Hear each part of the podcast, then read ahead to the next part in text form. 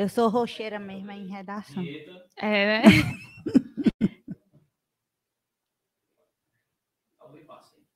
Fala pessoal, voltamos hoje com mais um episódio do nosso Bicast. Foi? Vamos lá. voltamos hoje com mais um episódio do nosso Bicast. Hoje com professora Marcela, que está aqui, para quem não conhece ainda. Marcela tem formação em letras e português, UFC, espanhol pela UERN, direito pela UERN, é especialista em gestão educacional. O currículo dela é gigante, mas eu acho que todo mundo já, já conhece. Professora Marcela, muito Boa obrigado noite, por ter obrigada. aceito o nosso convite. Hoje de co-host aqui, Lorena. Eu. É, eu dei a mão, Lorena. Sim. Lorena. É que tô acostumada a ficar por trás das câmeras. É, né? Lorena vive ali, né? a nos ajuda muito aqui na nossa produção do Bicast. Hoje está de co-host, faz todo sentido, porque também foi professor, foi, Tá também de foi hein? Como aluna. é o nome aí? Co-host. Essa aula eu gaziei. Foi. Professora, muito obrigado por ter vindo. Eu que agradeço, Thales. É uma Você é uma alegria. referência, assim, na, na cidade, no É. Brasil. pois é, fui seu aluno, né? Eu não ia dizer não, porque assim, é, de repente entregava a idade, né? Não, mas o povo Tem já me chama não, de né? fóssil normalmente. Fóssil, né? já. É. Massa. Marcela, você não é de Mossoró, Né? Não, sou de Fortaleza. Fortaleza, e veio parar em Mossoró por quê? Porque eu terminei um noivado. Ah, a culpa foi do noivado. A culpa Aí a me sorte? chamaram para dar aula aqui Hum, e eu aceitei. entendi, Nunca mais fui embora. Entendi. A gente vai Fui rodar noiva nossa... de um professor de Farias Brito. Farias Brito. Entendi. A gente vai rodar nossa vinheta. É cinco segundos e a gente volta para continuar nosso papo aqui com a professora O Marcela. povo gosta dessas fofocas, né, pessoal? Vou falar de vamos redação contar, também, Vamos contar, viu? vamos contar, vamos contar. Roda, valeu.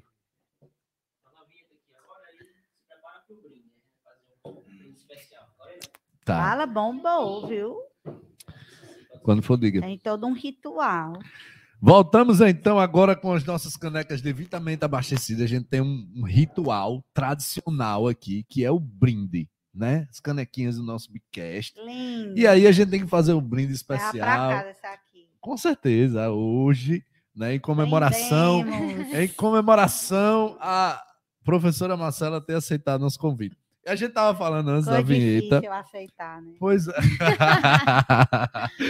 Ah, a gente tava falando antes da vinheta que a culpa foi do noivado. Como foi essa história? Foi, eu era noiva, aí levei um, um famoso pá de galha, De né? lá, galha. é. Foi Aí mesmo. eu já era convidada pelo Ângulo, era uma escola que tinha Me aqui em lembro, Mossoró. Eu lembro. Eu dava aula lá em Fortaleza, eu nunca quis vir para cá. Aí eu disse, mas menino, mas eu vou. Aí eu vim, gostei demais. mano. Ainda Na bem época que tinha veio, até né? uma camisa assim, tinha assim, adoro Mossoró, que era o slogan Fiz, da o slogan da prefeitura, né? Era eu lembro top, disso eu aí. quero uma camisa dessa. Porque eu quero ser do Mossoró E agora. nunca mais eu fui embora. Já recebeu o título de cidadão mossorense? Recebi. Foi. Vou receber do Estado agora. Massa. No, no- Porque eu dou alguns alunos assim, para a escola pública, Hum, as cidades me chamam. Grosso, já Baraúna, outras cidades me chamam e eu gosto muito de ajudar as pessoas. Massa, massa. Marcela, hoje você toca seu cursinho, né? Sim, começou faz sua sete carreira. anos. Começou sua carreira na. Começou aqui em Mossoró, no Darwin? Comecei no Darwin, que era ângulo na Sim, época, depois ângulo. trocou para Darwin Sei, e depois eu dei aula nas outras escolas. entendi. A maioria das E lá em escolas. Fortaleza também você já dava aula. Dava aula e corrigia redação lá no Ari de Sá, no Farias Brito. Hum, que na época era um só, não eram separados ainda, dava aula em sete escolas na realidade. Eita, danado. Aí aqui continua o mesmo rojão, É, quando chegou aqui, sim. que foi pro Angel Darwin. Mossoroense, fez um menino, Ai, menino. era um aluno meu, Foi não. mas eu sou bem quietinha, eu juro. Foi mesmo, sabia não, desse Era detalhe não. aluno lá do União, Do União. Era. União Colégio de Curso. era. Eu estudei no União já também. Ave Maria, dei muito trabalho no União, viu? A Janilson, né? É, imagino. Marcela, aí você veio para Mossoró. Foi dar aula no Darwin. Foi. No ângulo, De- depois virou Darwin. No ano que depois virou Darwin. Dei E aula no espanhol. GEL, dei aula de espanhol e redação. Entendi. Porque eu lembro bem que na época.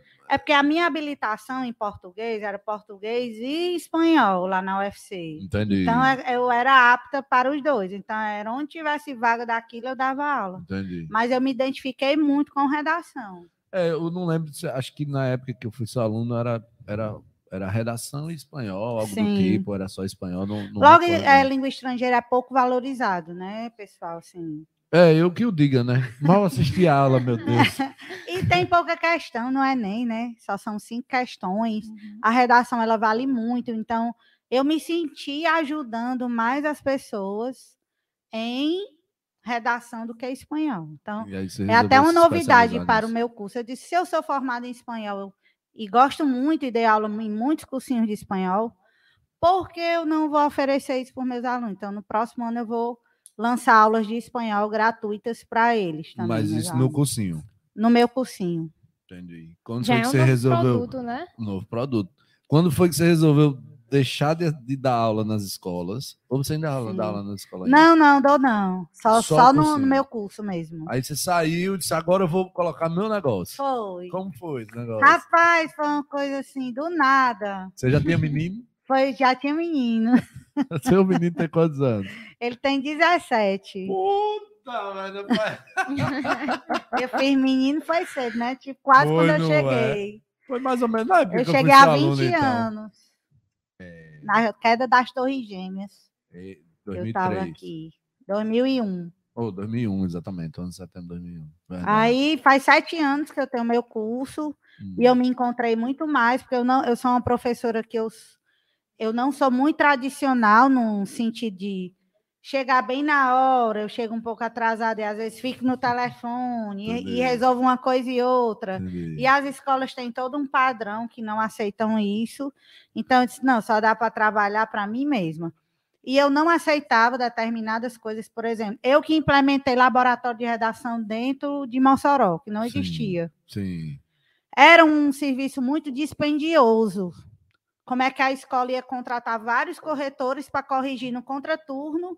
Você estudava pela manhã, tinha que vir à tarde e não poderia cobrar nada mais na sua mensalidade por isso. É. Então, eu eh, enfrentei muita resistência das escolas.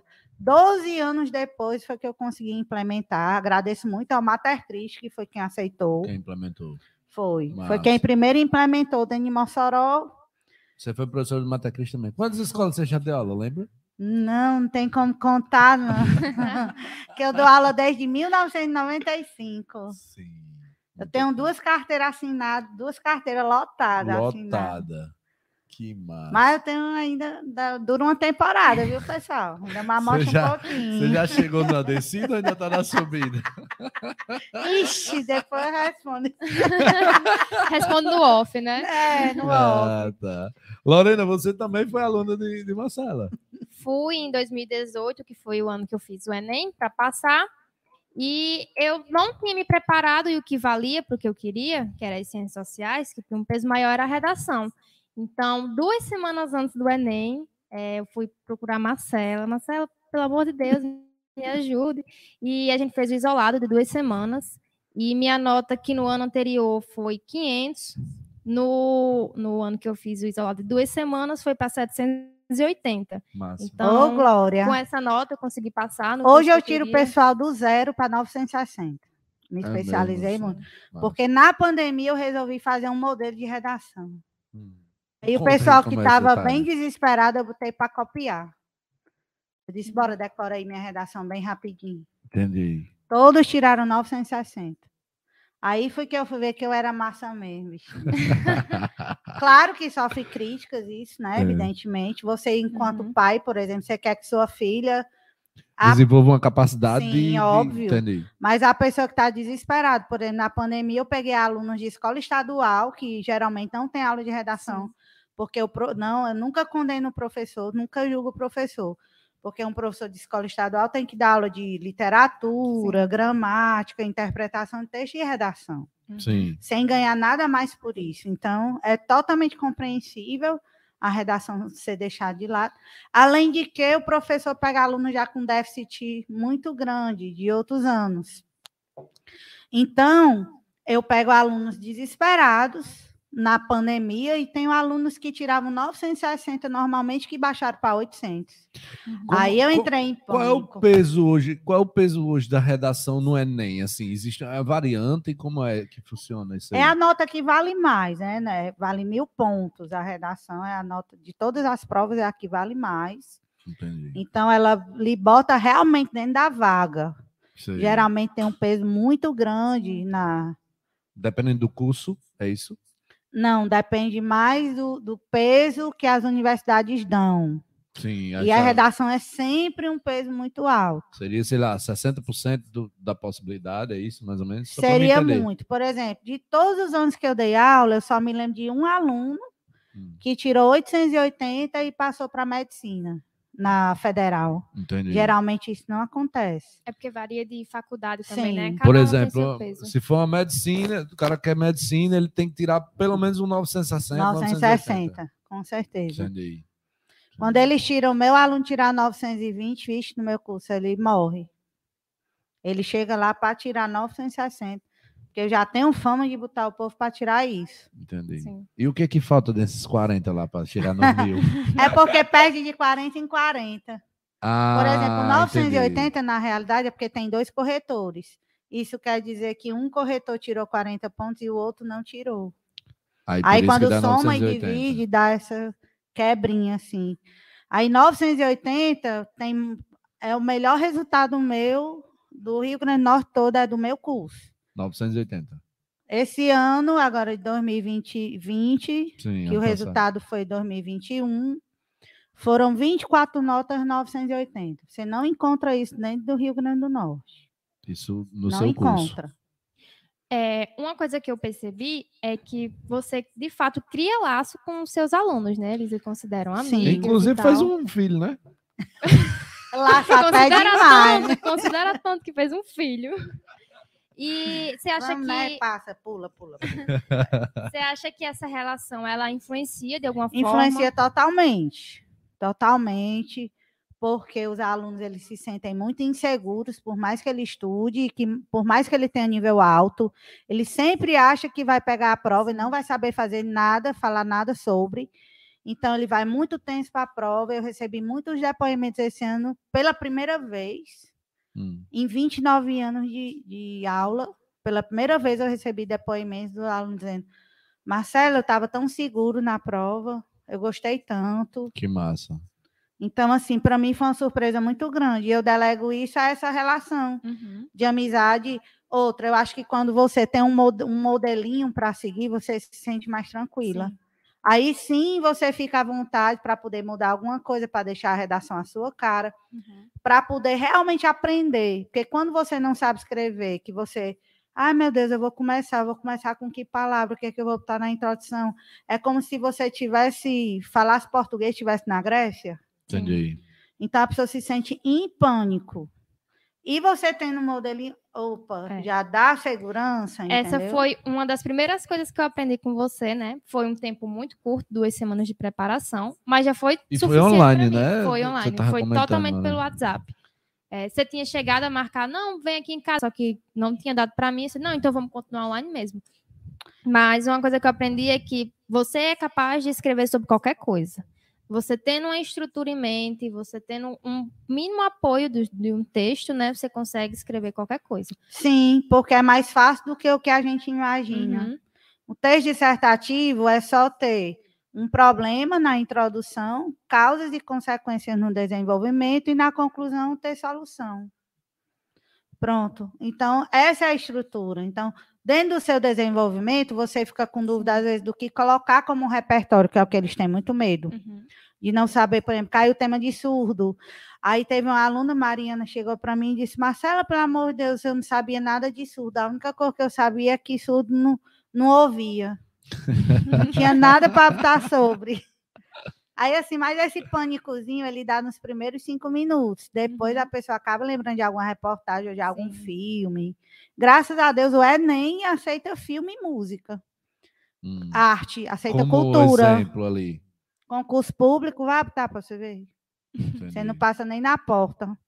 Então, é, concurso público tem que ser só especialistas da área, é, tem que ser o Código Penal, Direito Civil, citações de filósofos, uma coisa Lá no seu curso tem, tem, tem, no caso, o curso para o Enem e para o concurso, concurso público? público. Ah, entendi. Concurso público, eu só atendo você individualmente, porque eu descobri o seguinte: o adulto, ele pensa que vai aprender assistindo aula. Ele não quer meter a mão na massa. Eu já percebi isso dos adultos. Os adolescentes são acostumados a se dar mal, assim, a ter um chicote. Entendi. Então eu mando ele fazer as coisas, ele faz. O adulto não, ele não uhum. faz e acabou. Vai só empurrando com a E ainda fica botando a culpa em você. Entendi. Não, mas e não sei o que, cadê a aula? Então eu não tenho mais turma. Minhas duas últimas turmas presenciais foram para o Banco do Brasil agora, que eu tinha 20 alunos. É, então, o que é que eu faço? Eu faço mentoria individual, só você. Eu mando fazer um, uma frase aqui e faça. Não faça, não, para você ver. É ali no seu Entendi, pé. massa. Então, sala mais assim, com um monte de gente, adulto. Eu não tenho, eu não quero ganhar o dinheiro, eu quero ver o seu resultado. Uhum. Então, para adulto, curso online, é uma piada para redação. Você pode aprender Já outras pensou, matérias, mas redação né? é uma piada. Interessante. Eu não aceito. Eu acho que, tipo assim, o adolescente ele já vem ali. Do, tá no ritmo, né? Ele vem no ritmo de ter ali o professor cobrando. Ele é acostumado faça, a, ser, a se não fizer, vai ordem. Tirar... Isso, tá acostumado a receber. O adulto, ele não é acostumado a receber ordem. E, no, de certo modo, isso encobre um bloqueio que ele tem, ou porque ele se sente muito enferrujado, porque não estuda há muito tempo, ou porque uhum. nunca soube fazer a redação. Então, às vezes, ele tem até vergonha mesmo de fazer. Entendi. Então, tem que ter o contato perto com o professor. Massa. E tem Massa. toda aquela pressão, né, que o pessoal fala. Ah, se não aprendeu quando era novo, não é depois de velho que vai Ainda aprender. Tem esses estigmas, é, né? Que isso, acho que isso também influencia de alguma forma. Assim. Eu ensino qualquer pessoa, de qualquer idade, em pouco qualquer tempo. Qualquer pessoa queira aprender. Marcela, hoje no seu curso tem outros professores? Ou é só você? Rapaz, eu tenho dois corretores que sempre participaram do certame do INEP, porque o INEP ele coloca a gente para ser cobaia, né? Todo ano ele muda as regras, na verdade, ele está são 9 mil corretores. Então, o INEP tem o desejo de padronizar as correções, que é uma coisa que não vai acontecer nunca. Nunca, que interpretação, como é que o cara vai. E o que os, o, o, você que é candidato, que é aluno, que é estudante, você tem que entender uma coisa. Esse processo que o INEP faz de regras, na realidade, é só para saber se o corretor está apto ou não para corrigir. Entendi. Depois que passa o treinamento, ele pega a cartilha lá do INEP rasga todinho, joga fora e passa a corrigir do jeito que ele quer. Você já foi corretora do INEP? Não? Do INEP, não. Eu já eu corrijo até hoje redação de concurso público federal. Hum. Mas do Enem, não. Primeiro que paga muito pouco. É três reais que eles recebem por correção. Por prova. Porra. E depois que não tem condição. É um nível muito diferente do que, assim, é bem complicado. A maioria da população brasileira tem pouquíssimo acesso a estudo. Então, são redações com nível. Os corretores dizem que para pegar uma redação mais ou menos de nível médio, tem que de 200, totalmente fora do padrão. Então, a, a realidade brasileira ela é muito pesada. Entendi. Muito. É, imagino. Então, não tenho condição qual foi, o, qual foi assim, o fato mais bizarro que você já pegou numa redação? Assim, ou de Rapaz, você tem. De... Conta aí. Tem lá do Darwin. Que ser do Pablo já é meu amigo, eu digo a ele, ele bola de dessa é história. Pablo, Pablo Garcia, não? que faz festa? É, Pablo, Pablo Garcia, é Pablo. Pablo. É. Foi fazer uma redação para mim, é. aí colocou, aí eu disse, eu lendo. Na época ele era ensino fundamental, eu acho, o é. primeiro ano do nível médio. Aí ele colocou, eu acho que eu fiz uma narração que a gente treinava todos os tipos de texto, que na época não era só o texto dissertativo, uhum. tinha a prova aqui na Enem, na, na, no, na UERN, era... na UFC, caía vários tipos de texto. Então o pessoal fazia vários tipos de texto, aí eu coloquei a narração, ele colocou um, lá o texto dele, e estava muito bom. Eu disse, vixe, como o papo tá Arrasou, arrasou. Aí lá pelo meio da leitura eu disse, eu conheço. Eu conheço. Eu disse, eu já vi isso aqui em algum lugar. Pois no final, pois eu não me lembrei que era uma música, aquilo ali. Era uma música daquele do Vaqueiro, que é uma música bem comprida. Ah, Saga do Vaqueiro. Sim. E tem os casos, né, do Enem mesmo, que o pessoal coloca receita ou coloca Tem. algum trecho. Inclusive, foi a partir disso que o INEP colocou, começou a colocar dois corretores. Hum. A partir dos escândalos. Uhum. Que tinha, por exemplo, o hino do Palmeiras, a Sim. pessoa fazia para testar mesmo. Fazia a introdução perfeita e a conclusão perfeita. E dentro No do meio. desenvolvimento fazia alguma arrumação. Aí tinha hino do Palmeiras, que essa redação tirou mil. O povo diz, Marcelo, era para tu ter feito redação, porque todo ano eu faço, desde 2017. Todo ano você faz Enem? Eu faço. Massa. Sabia Era para eu ter trazido meu caderno aqui para mostrar. É. Aí tem o rascunho, é ridículo, viu? Tem E o- e o- Rascunho mesmo, de verdade. sempre vai tranquila ou Não, todo ano é o mesmo nervosismo? dá vontade de tomar uma dose de cachaça antes, para a pessoa se acalmar. Não tem para tranquilidade, não. Logo assim, a gente, eu fico com medo de cair um tema que os alunos odeiem. Uhum. Chama-se tema subjetivo. Tema subjetivo é quando tem uma frase que não tem nenhuma palavra negativa naquela frase. A importância da leitura na formação do cidadão. Então, o povo disse que o tema empatia, que foi a segunda aplicação que teve no último Enem, no penúltimo, aliás, era um tema subjetivo, mas não. eh, Tinha a falta de empatia, é um problema isso. Uhum. Teve Hum. qualquer palavra negativa, não é subjetivo. Então, quando o próprio Enem dá o problema para você, fica mais fácil. Você Entendi. não tem que criar um problema. Então, assim, o meu medo é cair um tema subjetivo, que até os meus alunos mais experientes têm medo de pegar. Mas é só uma questão de medo mesmo, porque com sem medo eles tiram 960. É. Com sem ela é medo. massa. Ela É massa. porque é técnica, homem. É. Se eu passar um mês lhe dando aula, se for fazer o Enem, você desenrola. Eu vou tirar 960. Vai. Se Deus quiser. bacana, É bacana. técnica. Marcela, e hoje você é uma empreendedora, Sim, nunca pensei, mas sim. né? É professora e tal, mas enfim, Tenho que fazer o curso do Sebrae com o Levi. leve. É, ele tá com um programa precisada. muito bacana, viu? Negócio sensacional. Posso participar, muito será? bacana. Pode sim. Ou é só para vendedor de produtos? Não, não, pode participar. Com certeza. Mas você vende um produto também, né? É, um É, produto. né? Um produto. É. Que é o quê mesmo? Aula, né? Aulas. É, o curso de redação. É um Né? produto. É, né? Quando chega lá, o cara não paga. pra- é. É. Paga, paga. Então é um produto. Empreendedora da educação.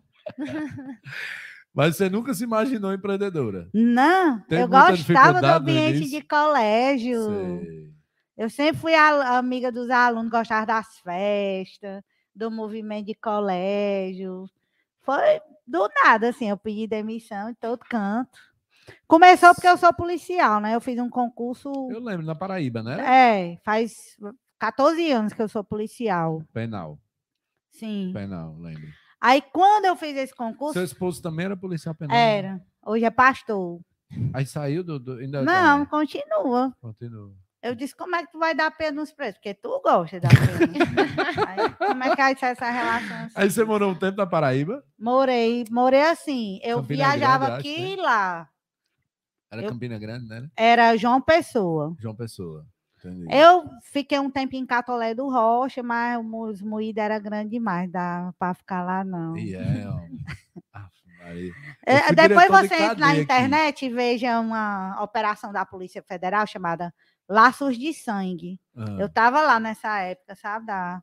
Que era assim: é, eles faziam um seguro de vida e a o seguro de vida da morte de algum ente financiava já a morte de outro. Porra, que merda. Eles iam bater em São Paulo para matar não sei quem com dinheiro do Pra seguro de poder- vida. Entendi, entendi. Aí a Polícia Federal investigou e toda operação tem um nome, né? Era Laços de Sangue o nome. Entendi.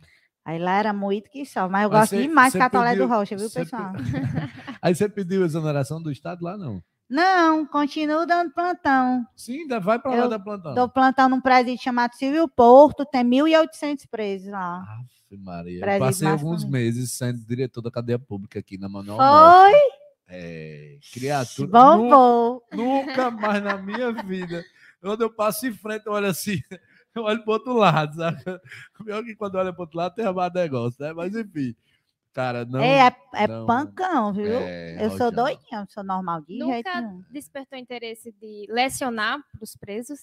Deus me livre, não tem nem lá no meu cadastro que eu sou professora. Nunca É. botei. Não, Entendi. não rola, não. Primeiro que tem que ser todo dia. E depois que eles odeiam a aula, né? Porque a profissão Uhum. deles é ser bandido, não é aprender a escrever, né? Eles você tá, no, você tá em que? Lá na secretaria ou é de um presídio feminino? Fala, meu. é lá no presídio masculino mesmo, nos No plantões de masculino 24 mesmo? horas, É sempre mesmo? foi. Guariteira, não? É, fazer Fuzil lá, escolta, escolta. custódia, Massa. bater massa. grade, fazer pente fino, essas coisas. É mesmo.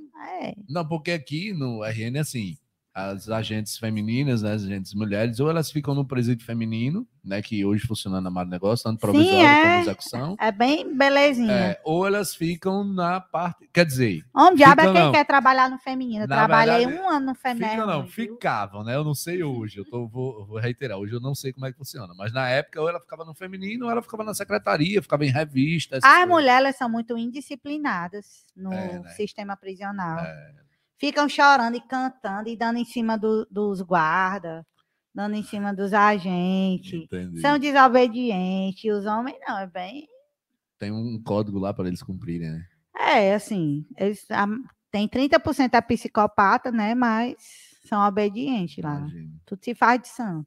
É, imagino. Só mata os outros de É porque- madrugada lá. É porque eles têm, é porque eles têm um código de ética deles, né, para cumprir. É, homem, né? Mais compenetrado, né? Nos É. objetivos. Entendi.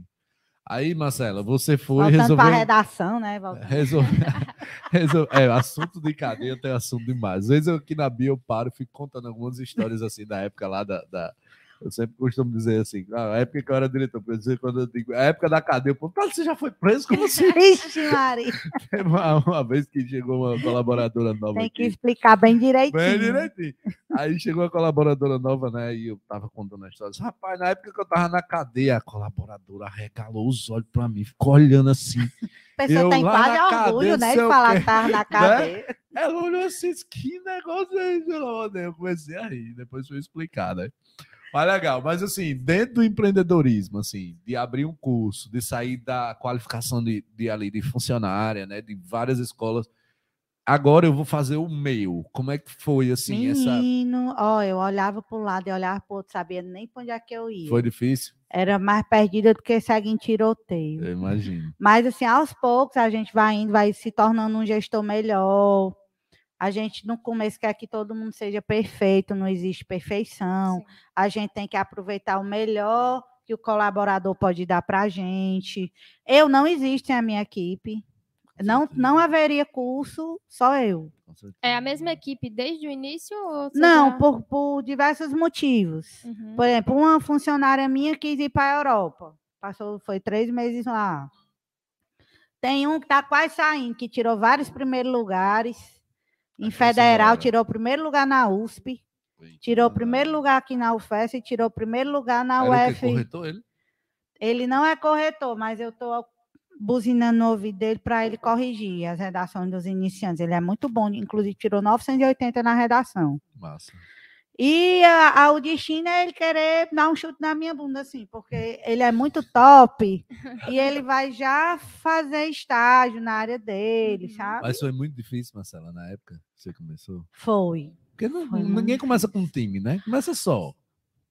Na realidade, os alunos me ajudavam muito. Via que não era perfeito e gostavam de mim. É, seu jeito espontâneo também é muito massa. Aí eu disse: olha, pessoal, vamos ter calma, que aqui é uma empresa pequena, só tem uma pessoa no suporte. Massa. Começou sendo online ou sempre teve um espaço? Sempre teve um espaço. Quando eu pedi demissão lá do Mater Christi, eh, foi em pleno mês de maio, eu acho. Então, eles ficaram esperando eu ir para algum lugar.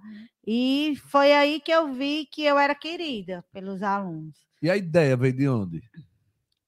Veio de, de montar um, dia negócio para mim. aco- Sim, um dia você acordou e Homem, então, eu tive uma discussão com a menina que era, que era limpava a sala, que ela toda vida, quando dava um horário, ela me expulsava da sala para limpar. para limpar. Hum. Aí eu disse, mulher, pelo amor de Deus, me bota numa sala, que eu não tenho que sair, porque a, sala, a aula terminava às 5 e meia. E eu ficava tipo até 8 e meia, 9 horas, corrigendo redação e dando aula. Sei. Não tem fim, minhas aulas não acabam, só tenho hora de começar, não tenho hora para terminar. Aí os alunos iam lá no pavilhão infantil buscar meu filho, passavam na cantina, dava a janta dele, para trazer enquanto eu continuava na aula. Certo. Aí nesse dia, ela disse: mulher, pelo amor de Deus, me bota numa sala que eu não tenho que sair, aqui tem tanta sala. Aí ela achou ruim, começou a dizer as coisas comigo, e disse as coisas com os alunos também. E os alunos entraram no meio, menina, aí no outro dia, aí eu ainda esperei assim, um pedido de desculpa, assim, uns dois dias. Não aconteceu, aí eu fui lá no RH e pedi para sair. E Pronto, foi- foi, esse episódio. Que eu, eu virei pediu- empreendedora assim. Mas quando você pediu para sair, você já tinha em mente que iria colocar seu curso? Não. Você Eu pensava que eu ia passar até fome, eu achava. Eu disse, ah, não, vou passar fome agora. Isso em 2015, 2014. Foi. Aí depois de quanto tempo que saiu do Mater Christi, você disse, não, agora eu vou começar o meu. Foi na mesma hora. Eu fui atrás de uma sala, os alunos ficaram tudo esperando. Não, se a senhora for para debaixo da ponte, a gente vai também. Os alunos com a caneta e o papel na mão, esperando para fazer a É. redação. Bora, Marcelo, onde é, onde é a sala agora? lá em casa, onde A for. mulher expulsou a gente da sala de aula para limpar. Diga onde é agora que eu vou. Ah, pobre, meu Deus, estava com a cabeça quente. Aí É. a importância do, do laço, né? Provavelmente eles não teriam tido essa importância com qualquer professor, né? Aí não é Então, cliente, é fã, né? Sim. É fã. É porque eu trato como filho, sabe? Aquela coisa, sou Uhum. mãezona mesmo. Inclusive, brigo muito com os alunos. Brigo muito mesmo. Teve um que postou uma foto com, com muito decote. Disse, pode tirar. Tira, tira, tira, ligeiro, ligeiro, ligeiro. Pode tirar. Aí tem um não que tá namorando com um caba velho, que não dava mal atenção a ela, dava um sumiço, sabe? No final de semana. Ela é bem novinha, o caba mais velho. É, E dava umas desaparecidas no final de semana. é. Na certa ela era virgem, né? Etc e tal. É. Aí o caba ia Fazer o serviço não fora. era? Ah. Disse, pode terminar esse cabo aí. Pode terminar, termine ligeiro. Porque senão você não passa em casa. E dizia para a mãe, pode Tá botar só para desvirtuando terminar. você da prova. Ah, eu me meto em tudo, quero nem saber. O importante é o resultado, né, Marcelo? É, ele não desfocar. Sim. Eles desfocam às vezes, né? Porque hoje em dia está muito difícil. Por exemplo, a gente passa muito tempo na internet. Nem sempre é trabalhando ou estudando. Às vezes é com entretenimento mesmo. Uhum. Então eu fico muito pegando assim no pé deles. Sei lá, tá no Instagram, tá vendo alguma coisa. É, a minha sala de aula é uma mesa dessa, Hum, como se fosse. São duas mesas e são oito cadeiras. certo. Três de um lado, três do outro e duas no meio. Então eu fico ali, olhando direto, não tem como eles se desfocarem, sabe? Ah, entendi. No caso, ca- É um cada estúdio. turma é um estúdio. Cada turma são com oito pessoas. Sim. Tem Legal, uma dez, mas experiência bem é, diferente, né? Uhum. é bem diferente. Durante- Inclusive já estou sendo imitada aí É. pelos concorrentes. Então é porque Acho tá bom, sendo acho boa, ruim, né? Se tem alguém querendo copiar, é porque o trabalho tá sendo É, eu feito. escolhi um povo na internet e as coisas, mas cinco minutos depois tá tudo ok. Nesse período. Teve um que botou o nome do curso, que era o nome do meu curso do Mater Christian. Como era Caba o nome do botou o mesmo curso? nome. Qual era o nome do seu Eu, curso, ah, Mata Cruz? Fela. Era Escribas. Escribas. É, o nome do curso ele é Escribo. Tô Hum. até fazendo propaganda para ele, dizendo o nome. Mas teve a cara de pau de botar, eu disse, menina, ai. Aí eu esculhando, falo, mata, que Entendi. Sou cearense mesmo. Durante esse período de pandemia, você usou suas redes sociais para, de alguma forma. é, Mulher, não toque nesse assunto, não, que eu pensei que eu ia até pirar. Acho que eu até entrei até em psicotrópico. Porque, menina, eu fiquei louca. Eu não tinha nada virtual. Eu só tinha sala de aula. Hum. E os alunos, pronto, se sentindo bem, meu aluno, sem ter nem onde eu dar aula. Eu disse, agora deu certo. Porque não podia dar aula, né? Não podia ter aula Sim. nas escolas Não. fechadas. Aí lá e vai eu inventar um Instagram privado, tudo bem amadoristicamente. Tipo, filmava a lousa, comprei uma lousa lá na Independência, tem na parede. Hum, Quando ia filmar e saía contrário, assim, de sei. trás para frente, sei. entendia nada. É daí para baixo, só para você ter uma ideia. Aí hoje já aprendeu. Ah, tudo, não tinha né? plataforma. Hoje eu tenho plataforma. É, tem a aula online que eu gravo semanalmente, tem aulas gravadas, é um curso completo. Uhum. Mas eu comi o pão com diabo amassou, assim, sem saber fazer nada, bem vovozinha mesmo na internet, os alunos ajudando, Massa. tive que contratar os profissionais. Massa. Aí eu estou bem expert. Você está vendo aqui, né? Estou massa. Mas... É. Se fui matuta, não me lembro. Por aí. Ah, Marcela. Marcela, a gente teve um Enem agora, essa semana, né? Foi. Você não aguenta mais falar sobre o Enem. Né? Não, vamos falar sobre o Enem, que o povo ah. deve estar esperando aí, minhas é, considerações. Isso. Então, assim, queria realmente escutar você. Eu sei que eu, é, o pessoal comenta, cara, Marcela é quem acerta os temas das redações, é quem sabe disso o quê. Quer eu, passar... gosto mais, eu gosto mais de acertar a nota, sabe? Assim. É o que vale, né? Você vai tirar 960 e você tira. Massa. Satisfação deve ser muito boa, né? Tu é doido, mas assim, porque eu tenho que ver para quem eu estou falando. Se eu estou falando por meus alunos ou se eu estou falando para o público que não é meu aluno, uhum. porque as percepções são diferentes. O meu aluno, eu já sei se ele soube fazer a prova. Na hora que eu peguei a, a prova, eu fiquei feliz. Sim. Porque pela preparação que eu fiz dele sobre como ler um tema, hum. eu já sabia que eles iam gostar. É, e o tema desse ano foi bem interessante, né? Foi muito jurídico, eu vou ter que dar aula com Vadimeco agora, Beto. Invisibilidade e registro civil, garantia de acesso à cidadania no Brasil. Eu comecei foi a rir, porque eu achei mal escrito. Você fez o Enem desse ano? Eu fiz. Foi fazer lá a prova. Fiz. Eu acho que eu errei fica... duas craves. Marcelo, o povo não fica querendo olhar assim de lado, não, rapaz, todo lado, e professora Marcela de olhar. no final da prova sempre tem as piadas. É a Marcela, eu fazer a redação aqui, vai tirar mil. É. Já tirou mil na redação? É, não, só 980 mesmo, porque mil não existe, é fruto da nossa imaginação, porque assim, num Brasil todinho, que sai 25 notas mil, não tem mil, né, pessoal? Não tem mil. Não tem mil. Inclusive, nós estávamos conversando sobre eu isso, acho que meus corretores. Acho que os corretores têm receio também de dar mil, né, não, Marcelo? Rapaz, eles são incentivados a não dar mil, a dar 960, é, sob a alegação de que todo texto tem erro. Eu não sou assim. Por exemplo, eu já corrigi redação da Receita Federal que tinha uma vaga, o salário de 17 mil reais. Eu tenho que botar naquela vaga um texto perfeito. Eu não posso relativizar a coisa. Hum. Então, assim, eu acho que o INEP ainda está aprendendo a como fazer as provas, a como treinar os corretores. Aí tem um discozinho que acaba sobrando para a gente. Sim, uhum. tem textos perfeitos. Dessas 25 redações tiraram mil, só três estavam perfeitos, na minha correção. Sim, porque você pega as redações também para olhar. Pego. É porque eles são divulgados. Tem um rapaz é que nem mora no Brasil. Ele sempre ele já tem know-how em dar dicas de redação. Mas ele não é professor de redação. Sei. Tanto é que ele fez uma cartilha e chamou uma colega dele, professora, para comentar as redações, uma meninazinha bem jovem. Ele já é bem famoso, esse rapaz já tirou mil no Enem. Então, com o know-how deles, ele consegue convencer as pessoas a entregar a redação a ele. Então, ele consegue catalogar todas as redações que tiraram mil. Que massa. É um rapaz maravilhoso, todo mundo gosta dele, maior cara de gente boa, sabe? Massa. Lucas Felp, acho que ele mora nos Estados Unidos. E aí o pessoal manda para ele, ele divulga. Ele divulga na cartilha e ser um serviço excelente, porque, por exemplo, ano passado passou uma pessoa de Pedra Branca, que é um interior lá do Ceará, que tirou mil.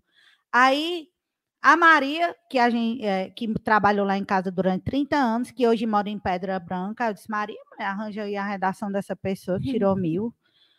A Maria não mexeu nem o dedo para me ajudar, não consegui. Quer dizer, é muito difícil a gente ter acesso a Até essas pessoas. Até porque no Brasil todo, né? Assim, no Brasil espalhado, todo, espalhado. Né? Então não... Aí ele não, ele entra em contato através das redes sociais, como ele é uma pessoa bem boa, ele é famoso e tudo, então as pessoas fazem questão de dar a eles. Que bacana. E é um serviço interessante que ele faz para os professores, né? Porque a gente tem como ver as redações. Aí você pega as redações que dá meio Vou analisar. Análise. Faço várias análises, inclusive que não do que não está explícito nas cartilhas de correção dos corretores. Porque hoje em dia todo mundo tem acesso a essas cartilhas. embora o governo federal ameace, diga que é sigiloso, que não passe, mas, meu Deus, só o que tem na internet é profissional comentando, não mudam nem os exemplos. Sei, sei. Até os exemplos, depois eu Copia, fico né? sabendo que é igual. Entendi. Que eu acho assim, ilegal mesmo. Eu sou bem legalista, né? Sou formada em direito. Então, faço questão de não ser corretora do Enem, porque não pode. Eu tenho um curso. Entendi. E aqui em Mossoró é cheio de corretor do Enem. Que desculpe, pessoal. Eu, meus profissionais são muito bons. Mas você ir para um professor que é corretor do Enem, isso não quer dizer nada, assim. Isso não vai lhe dar garantia de tirar nota boa. Porque, no fim, ele acaba corrigindo do jeito que ele quer. e não que o Assim, INEP não- quer. Não quer dizer que seja uma má pessoa. Pro- Ele corrige um bom bem profissional e tal, mas tipo, não é garantia Não, que não. seja o melhor porque é um Cada corretor. um corrige do jeito que quer. Isso é muito explícito no meu curso. Eu tenho três corretores. Todos os três corrigem de um jeito diferente. Eles percebem. E acontece assim do, do cara pegar uma redação, um dos seus corretores, corrigir, dar um, sei lá, um 940, e depois você corrigir e dar uma nota maior? Ou Já, menor, já exemplo? aconteceu de um corretor meu tangenciar a redação no aluno, deu 400 e pouco, e ela tirou 980 no Enem. E ela, vixe, pois então eu tangencio desde o dia que eu nasci, porque eu sempre fiz assim, não sei o que, não sei o que, ainda ficou argumentando lá com ele.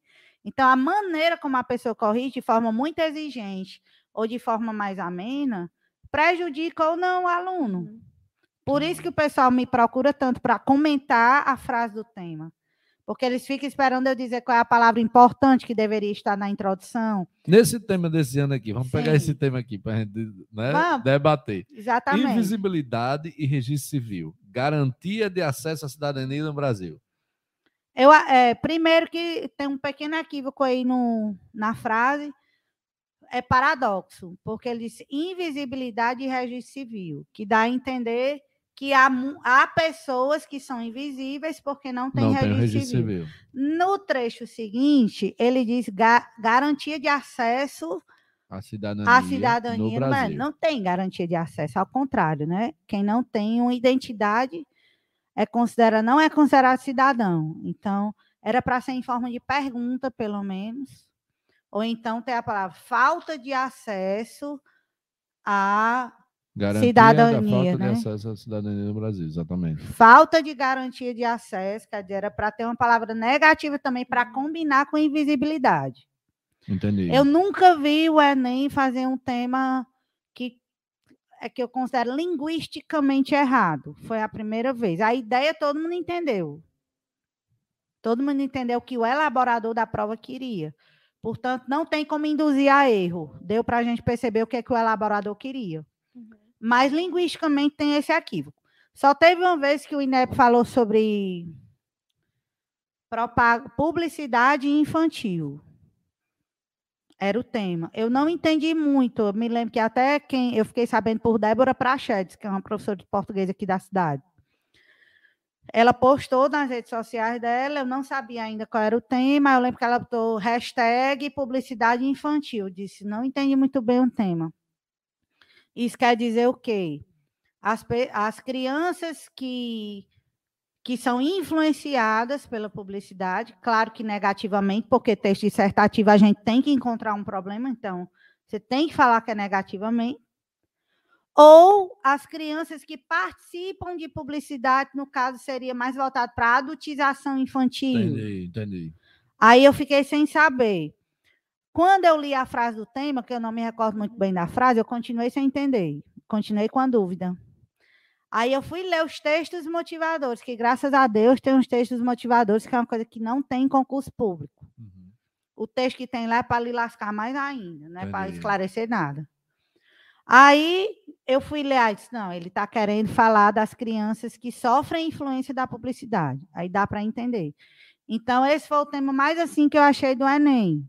Levou a dúvida. Mas esse não, eu achei errado mesmo, mas dava para entender o que, é que o elaborador queria.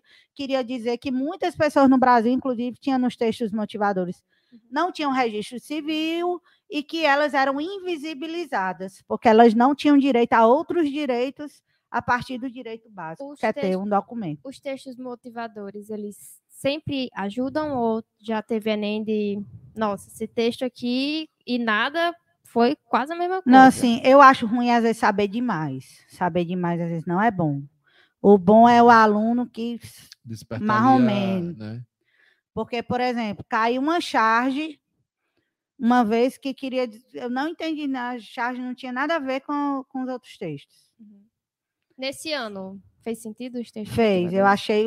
Alguns alunos meus disseram que não Só- ajudou em nada. Só complementando aqui, é, é, publicidade infantil em questão no Brasil. Foi na redação de 2014. Sim. A, a nossa produção aqui é eficiente, manda na hora. Bombou, viu? É. Sim, mas o que que o analisador estava querendo ouvir com esse tema? Ou, ou ver, ou, ou ler com esse tema? Pronto. Muitos alunos me dizem assim, Marcela, eu usei isso e isso como argumento, porque tem que ter dois argumentos, um para colocar em cada parágrafo do desenvolvimento. Não está na alçada dele analisar a qualidade do argumento que você escolheu. Ele vai analisar se você soube defender O o que você escolheu. Massa. Eu vi gente que escolheu, por exemplo, no último Enem, falar de preconceito, né, estigma a doenças mentais, que colocou como argumento o próprio tema. A pessoa colocou preconceito a doenças mentais. Isso não é um outro argumento, é a mesma coisa. Entendi. E mesmo assim, tirou mil. Eu até entendi. entrevistei esse rapaz. Foi. Fiz uma live, cara Massa, fantástico. Massa. É de escola pública, nunca teve aula de redação, aprendeu nas cartilhas de participantes. Foi mesmo, que bacana. Uma- E Vou dizer Vai, uma vai, pergunta vai, que arrocha, surgiu arrocha. aqui no. amo na responder live. perguntas. É. Teve uma pessoa, Ícaro, que ele perguntou: pergunta a Marcela se o baixo número de inscritos no Enem desse ano tem alguma coisa a ver com o presidente, já que ele disse em uma reportagem que teremos um Enem mais com a cara dele. É não, tem a ver não, tem a ver com o povo estar despreparado mesmo, porque principalmente quem é de escola pública não teve aula. É. Descaradamente, não tiveram aula. E eu acho que também, tipo, é, a pandemia, o cenário em si, causou diversos problemas para quase todo mundo, foi afetado de alguma forma. Eu acho assim que a pessoa, vou até defender, a pessoa deixar de fazer o Enem porque o presidente disse A ou B, não merece nem fazer o Enem mesmo, não. Porque, É porque não dá para polemizar muito não, porque senão a É. pessoa sai do foco. é, do foco, exatamente. sai não do tem, foco. Não tem sentido, cara. O Eu é até comentei sobre isso, foi na, acho que foi na Super TV que me entrevistou. E eu falei: olha, se o presidente tiver interferido no tema, vocês estudam em tema voltado para comportamento individual.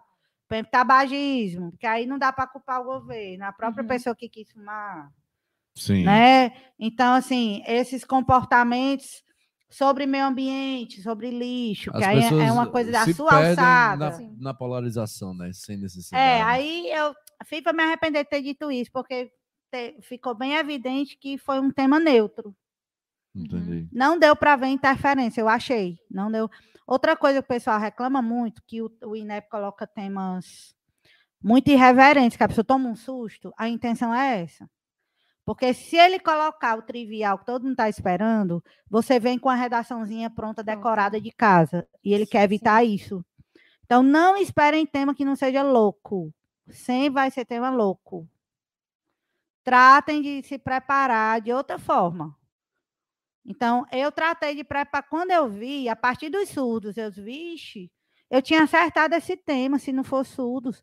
Porque eu coloquei no mês de julho, uma aluna tirou uma foto de um tema que eu coloquei, que foi sobre deficiência no ambiente escolar. Uhum. Por que, que eu ia botar surdos? Para mim, se eu colocar surdos, é como se eu tivesse eh, rechaçando as outras deficiências. E o cadeirante, né? e o cego. sim. Então, a- qual é o professor que ia fazer isso? É, podia ser caracterizado co- como discriminação. Pronto, Deus me livre de botar um negócio desse. É então, verdade. assim, o INEP está buscando esse viés mais de temas totalmente improváveis para evitar da redação decorada, mas não tem como, que eu fiz um modelo todo mundo tira 960, por exemplo. Uhum. Massa, massa. Massa, tomara que nenhum pai esteja assistindo aí, mas tudo bem. Mas eu ensino, viu? Por exemplo, teve uma aluna minha que estava com muita dificuldade de fazer redação, só tirava 800. Eu disse, amiga, tá muito em cima do Enem, daqui que tu vai aprender essas vírgulas aí, essas frases, porque eu tenho técnica para você aprender e eu ensino. Mas você vai fazer? Eu tenho um nome a zelar, meu filho. Não, pode tirar nota boa, independente de, de, você querer ou não fazer a técnica. A técnica é eu lhe ensinar, claro que você vai aprender, você não bateu nem a cabeça no fio de pedra, você entendeu tudo que eu disse. Mas quando você dobra a esquina ali, você esquece que eu falei. Simples assim. E ainda mais com a pressão da prova, né? Quer queira, quer não, o cara fica mais nervoso, né? Para fazer a no prova. No dia a dia mesmo, porque você está em fevereiro no curso. Eu te ensino uma situação de crase. Aí lá no Enem tu vai lembrar. Quanto tempo o seu curso, Marcelo?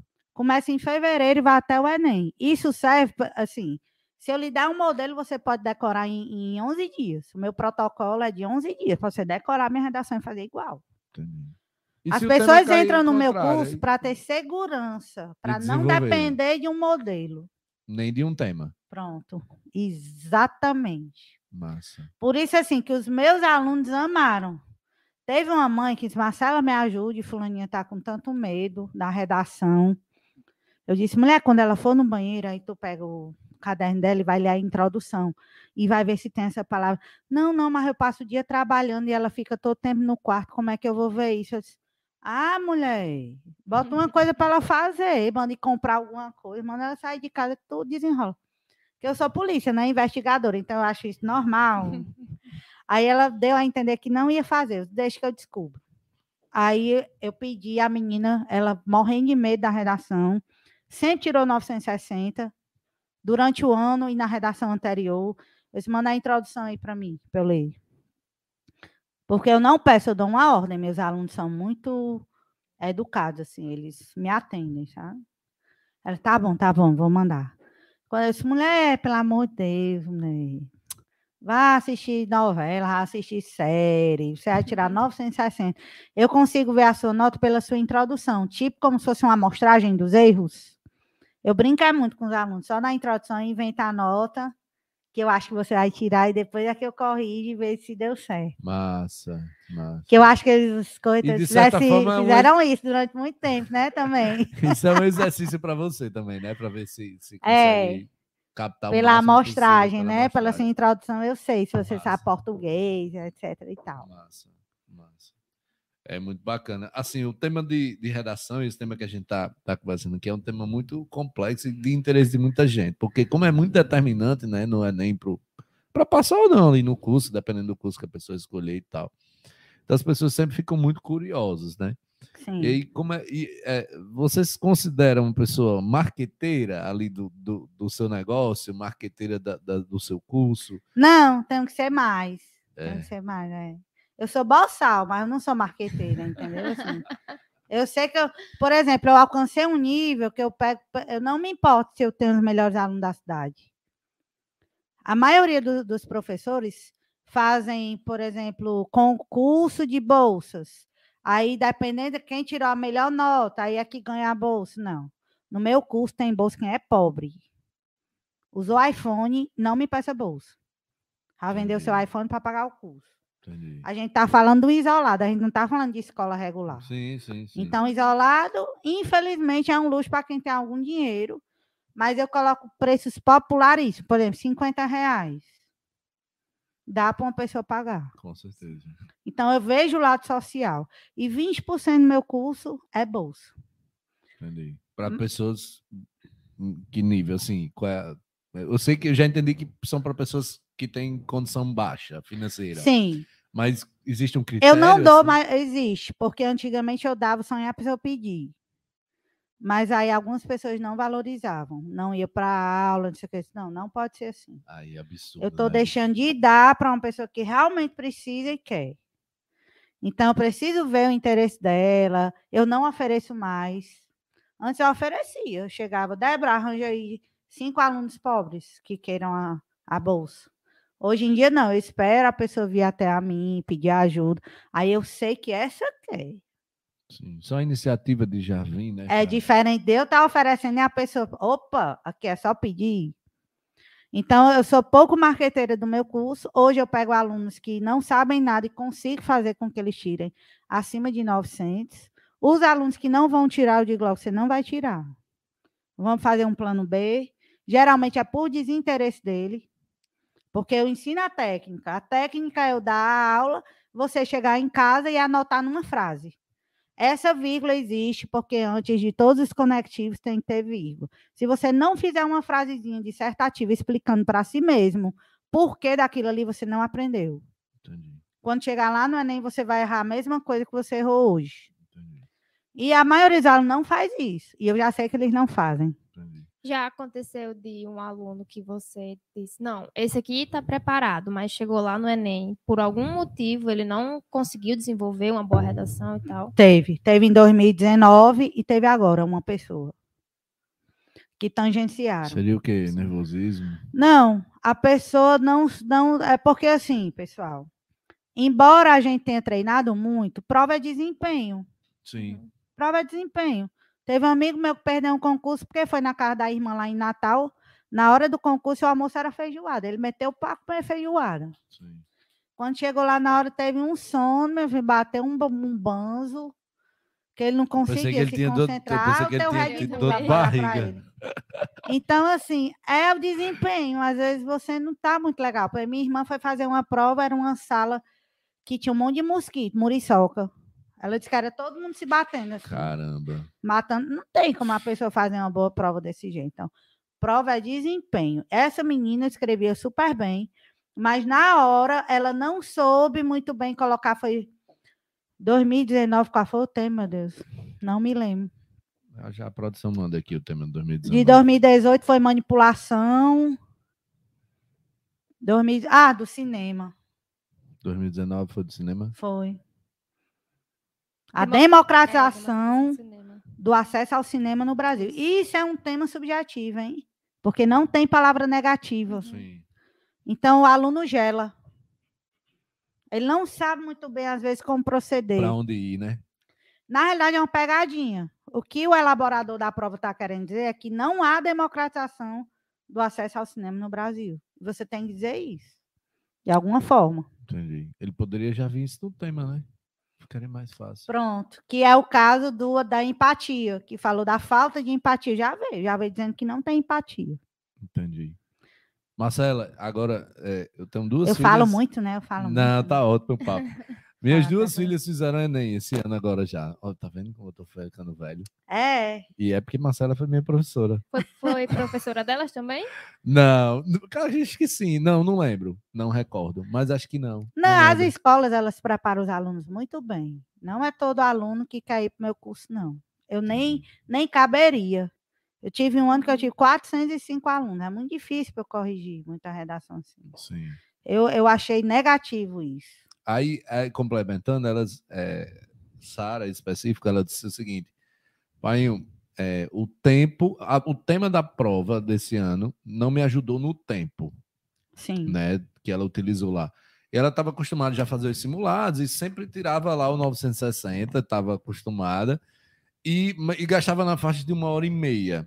E aí na muito normal isso tempo. E aí na, na, na prova do Enem esse, esse fim de semana, ela acabou gastando ali 2 horas e 20. E isso impactou no, na resposta das outras, sim, das outras sim, questões. Com certeza. Né? Então, ela assim, não teve tempo. E foi uma das provas mais difíceis que tinha textos muito longos. Sim, pela primeira vez, foi, ela de modo geral. exatamente isso. Então, assim, no seu curso também existe uma técnica aqui para me administrar meu tempo. Como é que você encarou esse ano? Esse, esse, essa, essa... Tem, tem assim. A pessoa... Você escutou isso de outras pessoas também em relação a isso? Que o tema dificultou o tempo ou não? Ou não Escutei. Foi. Sim. As, os meus alunos que reclamaram da redação, mas que vão tirar 960 e que estão com ódio, é porque sabe que foi praticado na prova objetiva. Sim. Que demorou muito Saiu tempo. muito eu bem na redação. Eu conheço mas... o aluno só em olhar. Eu disse: esse aluno passou o ano todo tirando 960, 960. A mãe está dizendo que a aluno está achando ruim, a filha está achando ruim. Com certeza demorou a fazer a redação. Já sei qual é o problema. É, foi o mesmo Sim. caso da, da, minha filha lá. Tem. Pai, as, não consegui. As técnicas de para fazer uma redação, elas também ajudam na leitura dos textos da prova objetiva? Sim. Por exemplo, tem muita dúvida sobre se eu tenho que falar a mesma coisa que está nos textos motivadores. Uhum. E não, lá tá só motivando. A orientação principal é a frase do Mas tema. acho que Lorena perguntou na interpretação dos textos das Foi. questões, né? Isso. Lorena? Ah, como é? Porque, mulher? por exemplo, você disse que, Boiei aqui. que tiveram textos longos na prova objetiva. Hum. Aí o fato de, eh, de usar algumas técnicas para construir uma redação também ajudam na leitura desses textos, por exemplo, Não. ler mais rápido, ou alguma coisa assim, a interpretar. Não acho não, amiga. Acho não. Acho que são mesmo, né? técnicas Uhum. diferentes. Entendi. Eu tenho técnica, mas não vou dizer não, que eu tenho vergonha. Tenho técnica de chute. Se você quiser que eu lhe ensine a Como é chutar. técnica de chute? Mamãe Eu- me disse? Não, tem as técnicas. Primeiro que a pessoa não pode ir para a prova sem saber de nada. Tem Lógico, que saber pelo lógico. menos 10% da Hum. matéria. E aí eu ensino a pessoa a acertar mais no chute, um chute inteligente. Massa. Ah, depois Marcela, você, saber. você coloca lá as opções de curso para você fazer? Como é? Você desfaz todo ano, Enem? Não, porque é só a nota. E depois é que tem um SISU, que é onde você vai escolher o curso. Então, mas aí eu você- escolho nada, né? Eu vou só fazer por fazer mesmo. Entendi. Apesar de que eu sempre estou fazendo um duas? curso. Você faz as duas? normal, não. As duas Faço. etapas? Na- Eu vou fazer esse ano. Vai fazer.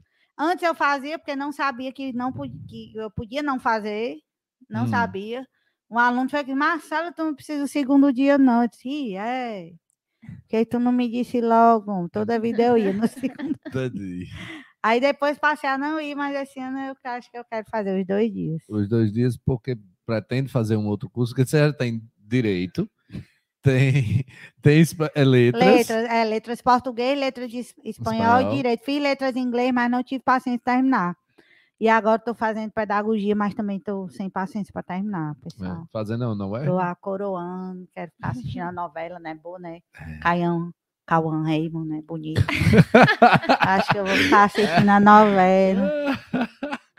isso, é, isso é o que? Não, é que você faz, pedagogia? É não, é a faculdade EAD. Sim, é AD. Eu tenho muita dificuldade para EAD. Homem, EAD é o seguinte: você tá assistindo a aula aqui, você presta atenção em tudo, até numa mosca passando assim, mesmo na aula. Imagina a novela. Mas eu, eu hei de conseguir, Senhor. Dai-me força. Eu consegui.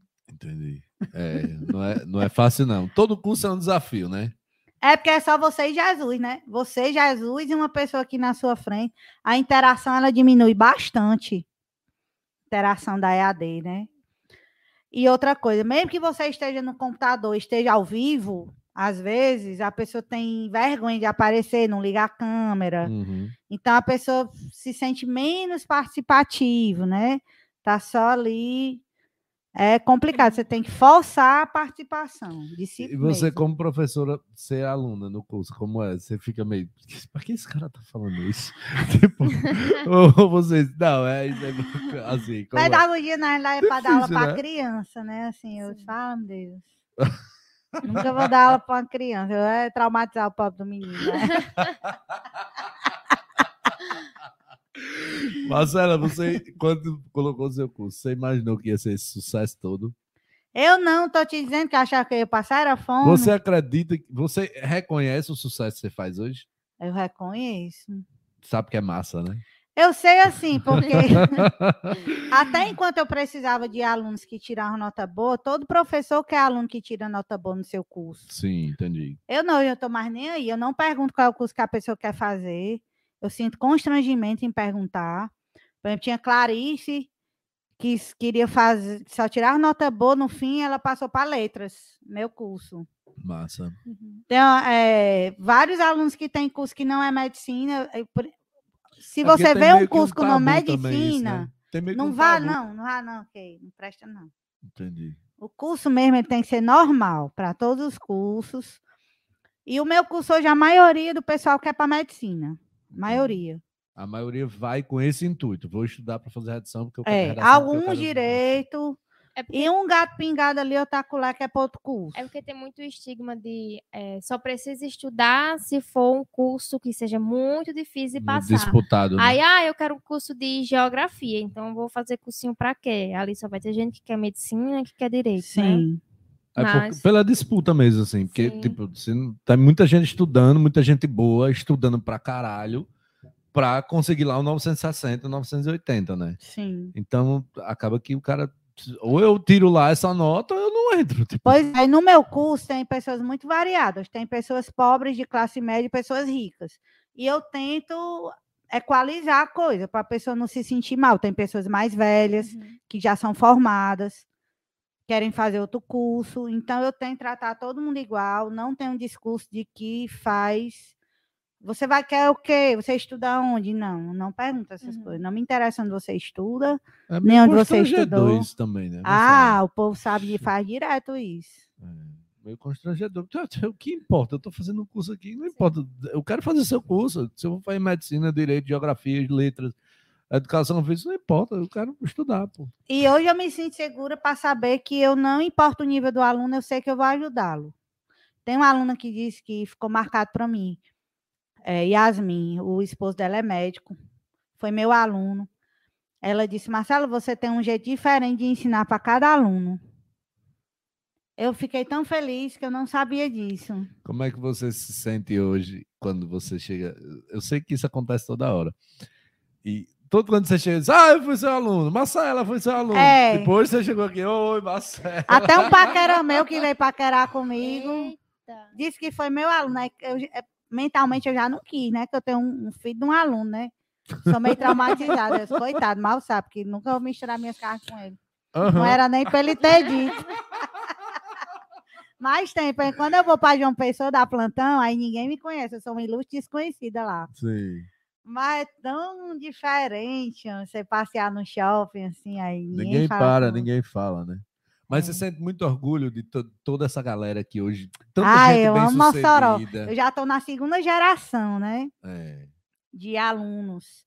Eu sou professora hoje de, de pessoas que cujos pais foram meus alunos. Sim, que é o meu caso, tipo, né? Tipo isso. Eu e o povo ainda disse que eu vou pegar a terceira filhos- geração. Eu disse, vou não. Eu estar aposentada em João Pessoa, botando um tênisinho, passeando na orla de Tambaú, É. paquerando com os velhos da lancha, comendo pastelzinho, mandando cervejinha lá, não na terceira. não. Ah, E o seu filho, ele também é seu aluno? Mulher, eu tentei, mas não tá dando. Ele gosta muito de exato, já passou nas Olimpíadas Brasileiras de Matemática. Ele escreve bem, porque eu obriguei, assim. No começo eu era aquela mãe bem amorosa, que lia livro com ele para botar para dormir, aí lia uma historinha, e depois fui comprando livro, incentivando. Mas quando vai crescendo, meu filho só quer saber de jogar. Free Fire. É, Não, hoje você tem 17, já joga outras coisas, né? eu sei lá. um- 17 anos tá jogando outras coisas. Essa meio- investigação eu ainda não quis fazer. Aí quando eu vi que coisas. ele não queria essa coisa amorosa, que ele queria mesmo era jogar, É. aí eu comecei a pegar pesado, assim, lê aí 40 páginas desse livro agora, porque senão tu nem almoça. Ele já fez Enem? Foi fazer pela primeira vez esse ano. Eu não me meti não, sabe? Entendi. Mas próximo ano eu vou ter que entrar em ação. Assim, eu deixei ele bem à vontade, aí foi Sim. sem estratégia nenhuma, ti- que eu percebi, né? Ninguém diga a ele, viu, pessoal? Tá hora ele. Que ele disse que que eu fico tá- falando da vida dele. Será que ele não tá olhos. assistindo, hein, Marcela? Não, tá não, tá não, tá não. Tá lá em Fortaleza, foi levar o nosso cachorro para cruzar um cachorro da minha sobrinha. Ah, tá. Qual é a Aí raça tá. do seu cachorro? É Chihuahua, Cajá. Eita, massa. Bem pequenininho, né? É, o Cajá. É o pelo curto ou pelo longo? É longo. Eita, lindão. Aí eu não me me- meti, não. Aí ele disse, e aí a redação, Ele, não, mãe, deu tempo de fazer toda, não. Aí eu, foi mesmo, macho. aí eu disse, o que foi que rolou? Aí eu disse, não, a prova é muito grande. Aí quando eu fui fazer, ele é muito lento para escrever. Sei. Aí por isso que alguns alunos meus decoram modelo. Por exemplo, tem Lucinha, que ela tirou 980. No outro ano ela fez meu modelo, tirou 980 de novo, com o meu modelo. Eu, bichinha, eu proibi vocês que sabem escrever bem de copiar meu modelo. Você me desobedeceu. Ela, ah, mulher, para ganhar tempo. Entendi. Para as outras perguntas, né? Para É, as outras questões, né? porque teve aluno que com 50 minutos já tinha feito a redação, já tinha passado a linha, tudo bem direitinho. Massa. Aí ele só fez 15 linhas. Eu vi, boiou. Aí eu já sei a nota que ele vai tirar, assim, por essa esquininha que ele tá Você- dizendo que é ruim. 400. Você acha que o tempo da prova ele é curto? Tipo assim, uma redação para fazer redação e prova, o tempo. Mulher era muito melhor, mulher, né, cearense. Às vezes a gente chama de macho também as mulheres. Macho. Macho. Assim, era melhor quando a redação era junto com exatas. Porque agora a prova de humanas tem um texto muito longo. Por exemplo, eu tentei fazer a prova, porque eu gosto, eu sou formada em espanhol, foi a que eu consegui fazer, porque era a primeira prova, fiz todinha. Fui para o português, consegui fazer também. Sim. Quando foi para as outras questões, eu não consegui fazer, não consegui ler tudo, porque não tinha mais tempo. É. Agora sim, também eu não treino o tempo, né? Que é uma Uhum. maratona. Você tem que estar bem fisicamente, eu tô péssima. Quase não consigo chegar na sala, fui correndo, despé descalço com sandália na mão, porque senão não dava tempo para chegar na fazer sala. uma academiazinha antes da prova. né? Homem, de- Baixar o- depois desse Enem, Ganhar eu o pão que o diabo amassou, aí que eu vi que eu tava Melhorar o condicionamento físico. Homem, eu achava assim, que quando fechava os portões, É, era só o de fora, que eu fiz na UFES a prova. É. Eu não sabia que fechava o do bloco também. Aí você ficou dando autógrafo lá fora, bom Não, povo, aí eu, dando- che- eu moro bem pertinho da UFES, sabe? né? fazendo história. Aí eu saí de casa faltando tipo 20 minutos para os portões. Eu não, eu moro bem pertinho, dá certinho. Onde deu muito errado. Muito, muito, muito mesmo. Quando eu cheguei lá, que os cabos ficaram, olha, só falta sete minutos, viu? Vá logo. Aí eu disse, onde é meu bloco? Aí eu disse, não é subindo aqui. Menino, ai meu Deus, quase que eu não andar, chego. Era toma lá andar. no final e era tipo uma subida. É. Eu acho que os pobres deixaram entrar por pena, porque eu acho que já tinha acabado tempo. Eu acho que os anos. Lá vem, professora Menina, eu- Marcela. Foi um rapaz me conheceu, um rapaz. Aí eu com a- sandália na mão, eu, meus pés estão todos cortados aqui. Você tirou a sandália, carreira. vai correndo. Foi. Não, é porque ninguém quis não. filmar. Aí eu disse, não, não mereço mais isso, não. Eu tô com 44 anos, eu quero sombra e água fresca. Eu não sei se eu vou fazer mais Enem, não. Isso é muita humilhação. Ai, Jesus do céu. Massa, massa, massa. E aí eu acabei sem comentar a frase, né? O pessoal deve estar esperando, né? Deixa eu falar bem ligeirinho. Sim. Eu tenho quanto tempo para falar? Não, aqui não tem Do seu tempo, não. tempo. É, Ih, tempo é é. você, você quem manda. É igual suas aulas. Só tem hora para começar. Só tem hora pra Valha! começar. É. Bom, bom. Vamos lá comentar bem rápido. Inclusive, quem estiver assistindo e quiser fazer alguma pergunta, é de boas. Eu vou falar sobre a frase, né? A frase da a frase da prova. Quais eram as palavras importantes para estarem na introdução, senão você tangencia? Eu não gosto muito de chegar nessa parte, que o povo deve desliga e vai chorar. Mas é assim mesmo que acontece, Hum. certo? O tema era registro civil, vulgo carteira de identidade. Então, poderia ser um sinônimo, está dentro do tema. Carteira de identidade, cédula de identidade, registro civil, certo? Não tem problema ser um sinônimo, apesar de que eu não aconselho. Eu aconselho na introdução e na conclusão ser a mesma palavra. Dentro do desenvolvimento, se você quiser colocar sinônimo, fique à vontade. É, aí tem a palavra invisibilidade, tem a palavra cidadania. A palavra Brasil já é de praxe. Sempre a gente falando Brasil é uma abordagem que tem que colocar. O Brasil algo parecido. Em âmbito nacional, em território nacional, na sociedade brasileira, ou a própria palavra Brasil repetindo igual, não tem problema. As outras abordagens eram a palavra invisibilidade, Hum. que tinha uma aluna minha que não sabia o que era. Os mulheres invisíveis. Não sabia o que era invisibilidade? Eu acho que tensa. Sei. Aí eu disse, mulher, quando a gente Porque vai é se arruma todinha para ir né? para as festas e nem o macho paquera com a gente, a gente tá invisível lá na festa. Pronto. Aí, É muito bom essas comparações. Pa- me pa- parece quando eu tô nas reuniões aqui da BI, né, Xaxá? Sempre eu tenho uma comparação dessa assim. aí tem a palavra invisibilidade e tem a palavra cidadania. A palavra cidadania era a abordagem principal. Quer, a palavra invisível você pode colocar no sentido diferente, com palavras diferentes, mas no mesmo sentido. Por exemplo, você dizer que quem não tem registro civil é, é- lhe é negado a, a dignidade, ou é negado a a- ao cidadão direitos. Então, quando você não tem direitos, quando você é indigno, você é humilhado. Então, qualquer palavra negativa poderia substituir a palavra indignidade. Eu acredito que todo mundo fez isso. Não era obrigado a ter a palavra invisibilidade, ipsiliteris, lá dentro do parágrafo. Sim. Quem colocou algo negativo está O que é valendo. ipsilitro, para quem está escutando. Que é- Muito formado em direito agora. Me senti na sala de E aula aí, direito. idêntico, idêntico. Do mesmo jeitinho. Ipsilitro, lembra muito o professor que eu tinha de constitucional. Ah, O beleza. meu repertório que eu botei para os bichinhos decorarem Ah, era, apesar do direito civil constitucional assegurar o direito a, aí tinha lá o, o buraquinho para tal. hum, Aí esse babado do direito civil constitucional, ai, bombei. massa. Tinha tudo a ver com o tema. O povo tava rindo pro tempo nessa massa, prova. Massa, imagina, imagina.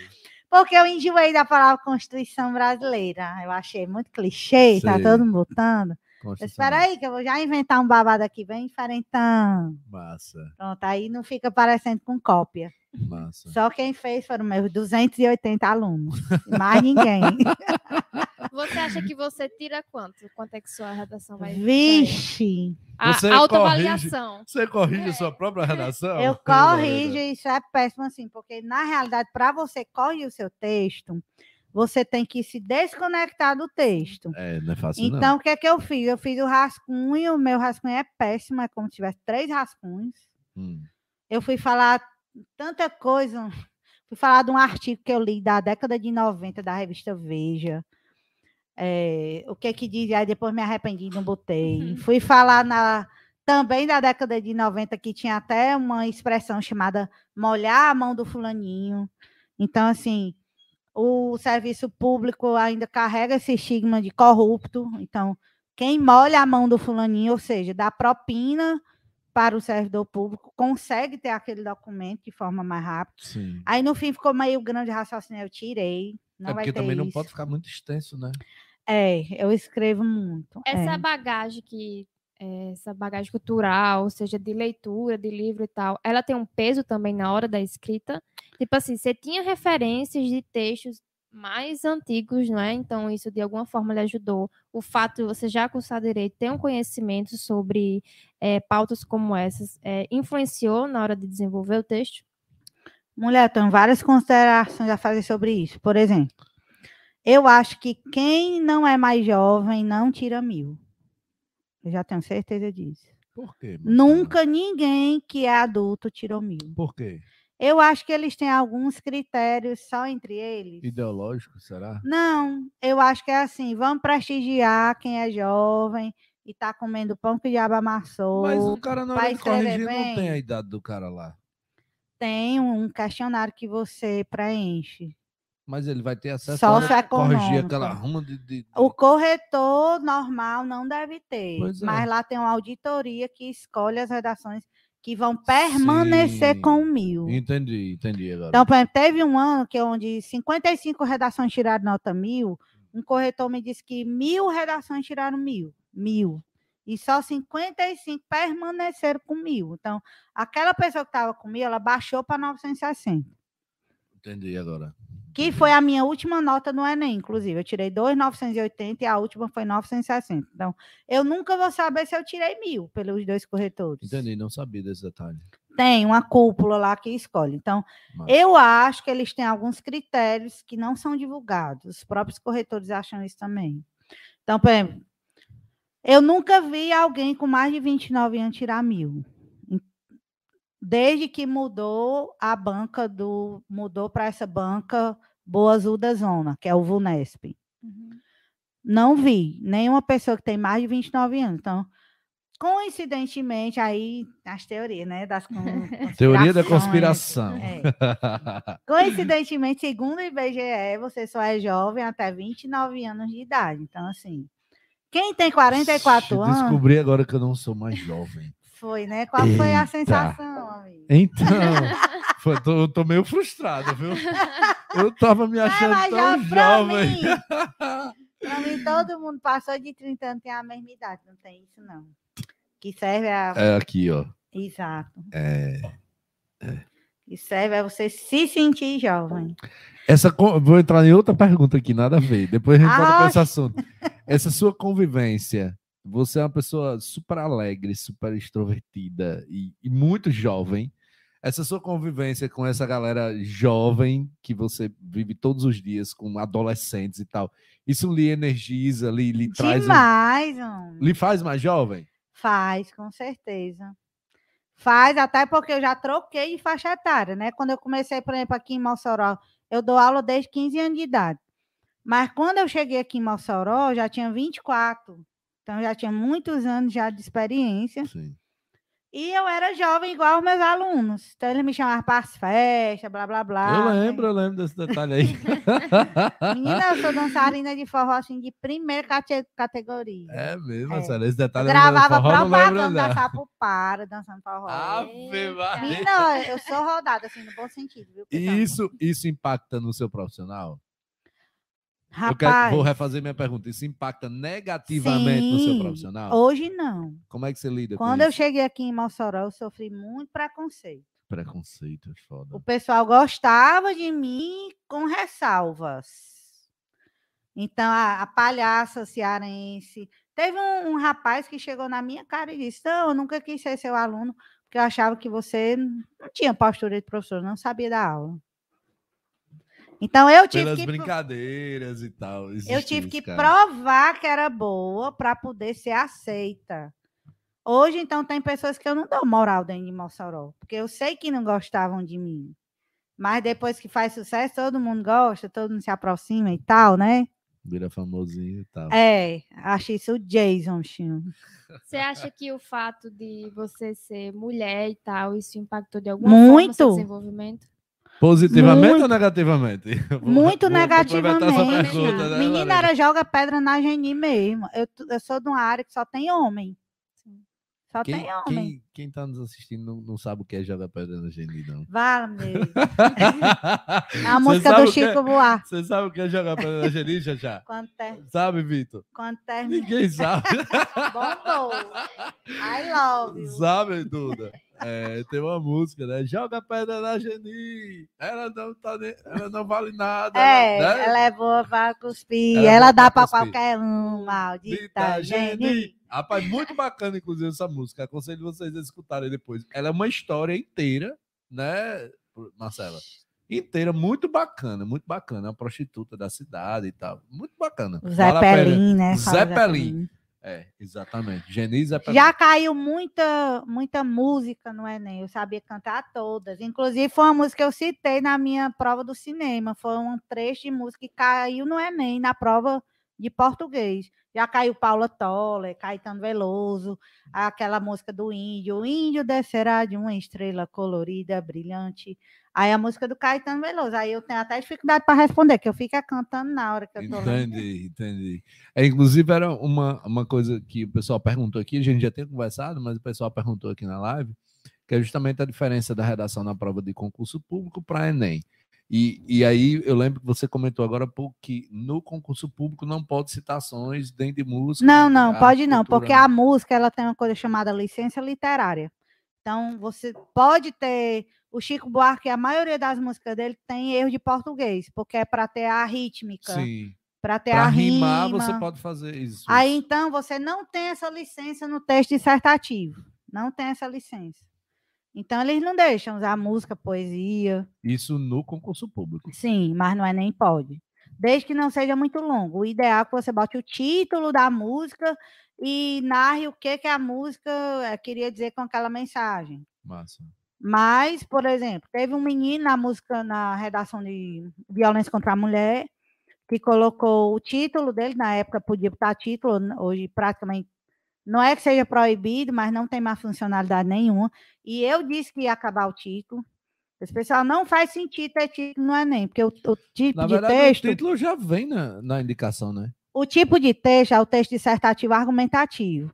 Não pode ser usado o critério criatividade para corrigir. E o título é um critério de criatividade, para ver se você é criativo ou não. Diz, um dia vai morrer o título, aí esse dia chegou. Massa. Tudo que eu digo que vai acontecer, acontece. Mas vai ter um dia que vão proibir, quer dizer, que você só vai tirar nota máxima na competência 2, que é dos repertórios, se tiver algum repertório brasileiro. Porque a maioria dos adolescentes colocam repertórios todos estrangeiros. São séries, filmes, músicas. Parece que a pessoa é estrangeira, não é brasileiro. Não vai chegar esse dia. Entendi. Tá gravado aqui. Pois Daqui é, a um tempo a gente Ah, Tá do. Eu acho massa. Era muitas coisas que eu disse era para estar gravado também, mas tem como provar, não. Só Jesus mesmo. Não, mas, mas já, já foi, já. Já foi. Massa. Vamos lá. Aí você tem uma frase dessa que o pessoal achou super esquisita essa frase, tinha muita palavra para estar na introdução. Aí o pessoal botou registro civil, mas não botou invisibilidade, já foi para casa chorar achando que vai zerar e não vai. Então, se tiver qualquer coisa negativa na introdução, já está valendo, certo? A palavra mais importante era cidadania, mas dá para ser substituída, por exemplo. Por cidadão, eu não ter cidadania, mas ter cidadão.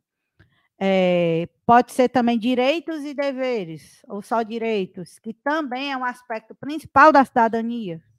Sim. Então, assim, se eles corrigirem direitinho mesmo, eles vão aceitar. O problema é que o INEP dá uma ordem e eles não cumprem lá na hora, e os alunos já sabem disso. E também assim, como é que depois, tipo, não tem quem corrija a correção, né? Rapaz, tem assim, você recebe 100 redações para corrigir no dia. Aí eles dizem que uma das suas correções vai ser avaliada pelo supervisor. Mas eu acho que não vai. Entendi. E mesmo que você erre a correção, não é muito? Você errou de forma razoável a não perder seu emprego, digamos assim? Tem um, um pessoal que fala, ah, espero que quem corrigir minha redação esteja de bom humor hoje. Porque... E o fato de corrigir tantas redações, tipo assim, a primeira ele corrige de um jeito. A décima redação que ele estiver lendo, ele já vai corrigir. Eles outra acabam corrigindo muito no automático. Rapaz, acho que o cara fica meio cansado, né? Não. 10, 20, 30, 40, sei lá, 100 redações num dia. Eu, agora, na reta final, estava corrigindo 94 redações num dia. Eu não tinha mais cérebro. Eu imagino. Eu tenho que parar, realmente tomar um Red Bull. Eu tenho paro, vou pro celular, como se eu tivesse iniciado. a minha- Zopila ali, É, resetando a mente, né? Exatamente. Porque vai. É vai muito ficando- difícil. Aí tem hora que a pessoa está no automático mesmo. Quando eu vejo que eu tenho que ler o seu parágrafo duas vezes ou três vezes, eu se lascou, já estou cansada. Porque quando eu estou uma bala, eu leio só uma vez mesmo e entendo tudo. Aí, quando eu estou mais assim, desatenta, aí eu tenho que ler de novo. Entendeu? Eu acho que eles não Uhum. fazem isso, não. Olham só as palavras, tipo leitura dinâmica mesmo. Olham- por isso Mas é que os é alunos vão para cá questão- chorar. Mas o pior é que, tipo, você faz uma leitura dinâmica, você vai pular ali a acentuação, vai pular coisas importantes, né? Eu tive uma aluna que não botou nem a, não botou nem a palavra registro civil na introdução, que era o tema. Ela já está certa que vai tangenciar, ela mostrou para mim, agradeceu e tudo. Se não sabe o que aconteceu lá na hora, ela escreve muito bem. Eu disse, mulher, nada para Deus é impossível.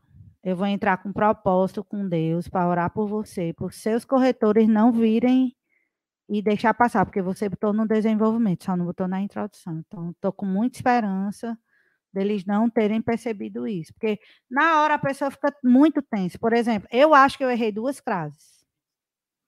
Sério. Botei uma onde não era para botar e faltou em um buraco lá, eu Entendi. acho. Aí eu já não tiro. Se os corretores perceberem, assim, tem o direito de cometer dois erros, de escrita ou de gramática. Mas quando eles Isso não. para não tirar nenhum ponto. Isso. Aí você tem uma. Eles têm uma tolerância de dois erros. Hum. Só no terceiro é que você perde 40 Começa a pontos. perder. Não.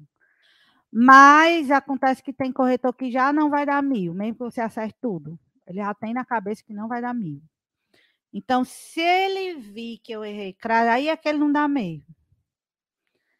E eu vou ficar pedindo a Deus para algum corretor não ver que eu errei. Ou então, "Ixi, a redação tá tão massa que eu nem vou lascar essa menina aqui, vou dar os mil mesmo. Então, aí é quando eu vou tirar 980. Porque... Você acha que errou essas classes por quê, Marcelo? Eu estava até falando com uma das minhas corretoras, Marcela, é porque você fica ali envolvida no seu próprio texto, lendo o seu próprio texto. Eu teria que me desvincular do texto. Fazer uma correção, tipo Homem, assim. é porque, assim, eu tinha botado uma frase e tinha crase. Aí eu mudei a frase de última hora, na hora de passar limpo. Aí ficou segundo a, segundo a ONU. Aí ficou a crase anterior, que já estava no rascunho. Hum. Quando você vai passar limpo, você passa meio que mecanicamente. Você não está mais refletindo sobre a ideia do texto. Você está só pegando as palavras ali e reproduzindo. Certo. Então, tipo assim, o indi- indicado para que o texto leve o tempo de descanso é, por exemplo, peguei a prova, vou fazer a redação, um rascunho. Vou fazer um rascunho, vou responder as outras questões. Depois eu volto no meu rascunho e vejo ele de alguma outra forma ou leio de um Pronto, diferente. exatamente, perfeito. Eu só vou tirar 980 de novo, eu acho assim, valendo mesmo, sem ter erro, que é pegando um corretor que eu já sei que vai dar 960, porque ele não dá mil nem para a mãe dele, nem para o Papa se ele vier do Vaticano. Sim. E o outro que é normalzinho, o bichinho bem bonzinho, viu que não tinha erro, vai dar mil. Quando eu for, sem ter essa tensão de ter que publicar a minha redação. Porque eu peguei o negócio de todo ano eu publicar minha redação. Esse ano foi. a- Você foi a- publica antes de, no, no caderno. é, de- eu de- publico no Instagram. Eu digo antes do resultado. Isso. Massa. E no resultado eu pego o espelho, tiro o print e publico de novo. Entendi. Porque eu, eu mato a cobra e mostro a cobra. Não mostra o pau, não. Mostra É. a cobra. Mostra a a cobra cobra. lá morta. Cearense. É, Aí esse ano eu gostei muito da redação. Foi a coisa jurídica, né, da minha área, e eu falei com muita tranquilidade, com muita estratégia. Procurei não usar meu juridiquês, que eu Sim, que é importante. eu acho. Eu tenho uma aluna que ela usa um, nível muito alto vocabular. Pronto, ela tira mil, mas eu não tiro. Por causa da idade. Porque eles querem prestigiar as pessoas que estão lá. Estão lá no pau, assim. Essa daqui tem leitura, essa daqui tem um nível. E não a coroa. Marcela, coroa tem é, algum- tem a obrigação de escrever bem, né? Tem algum coroa? caso assim que, que, que o pessoal só comentando aqui no Instagram, professora Marcela, maravilhosa, amo, tal, só chegando as notificações aqui.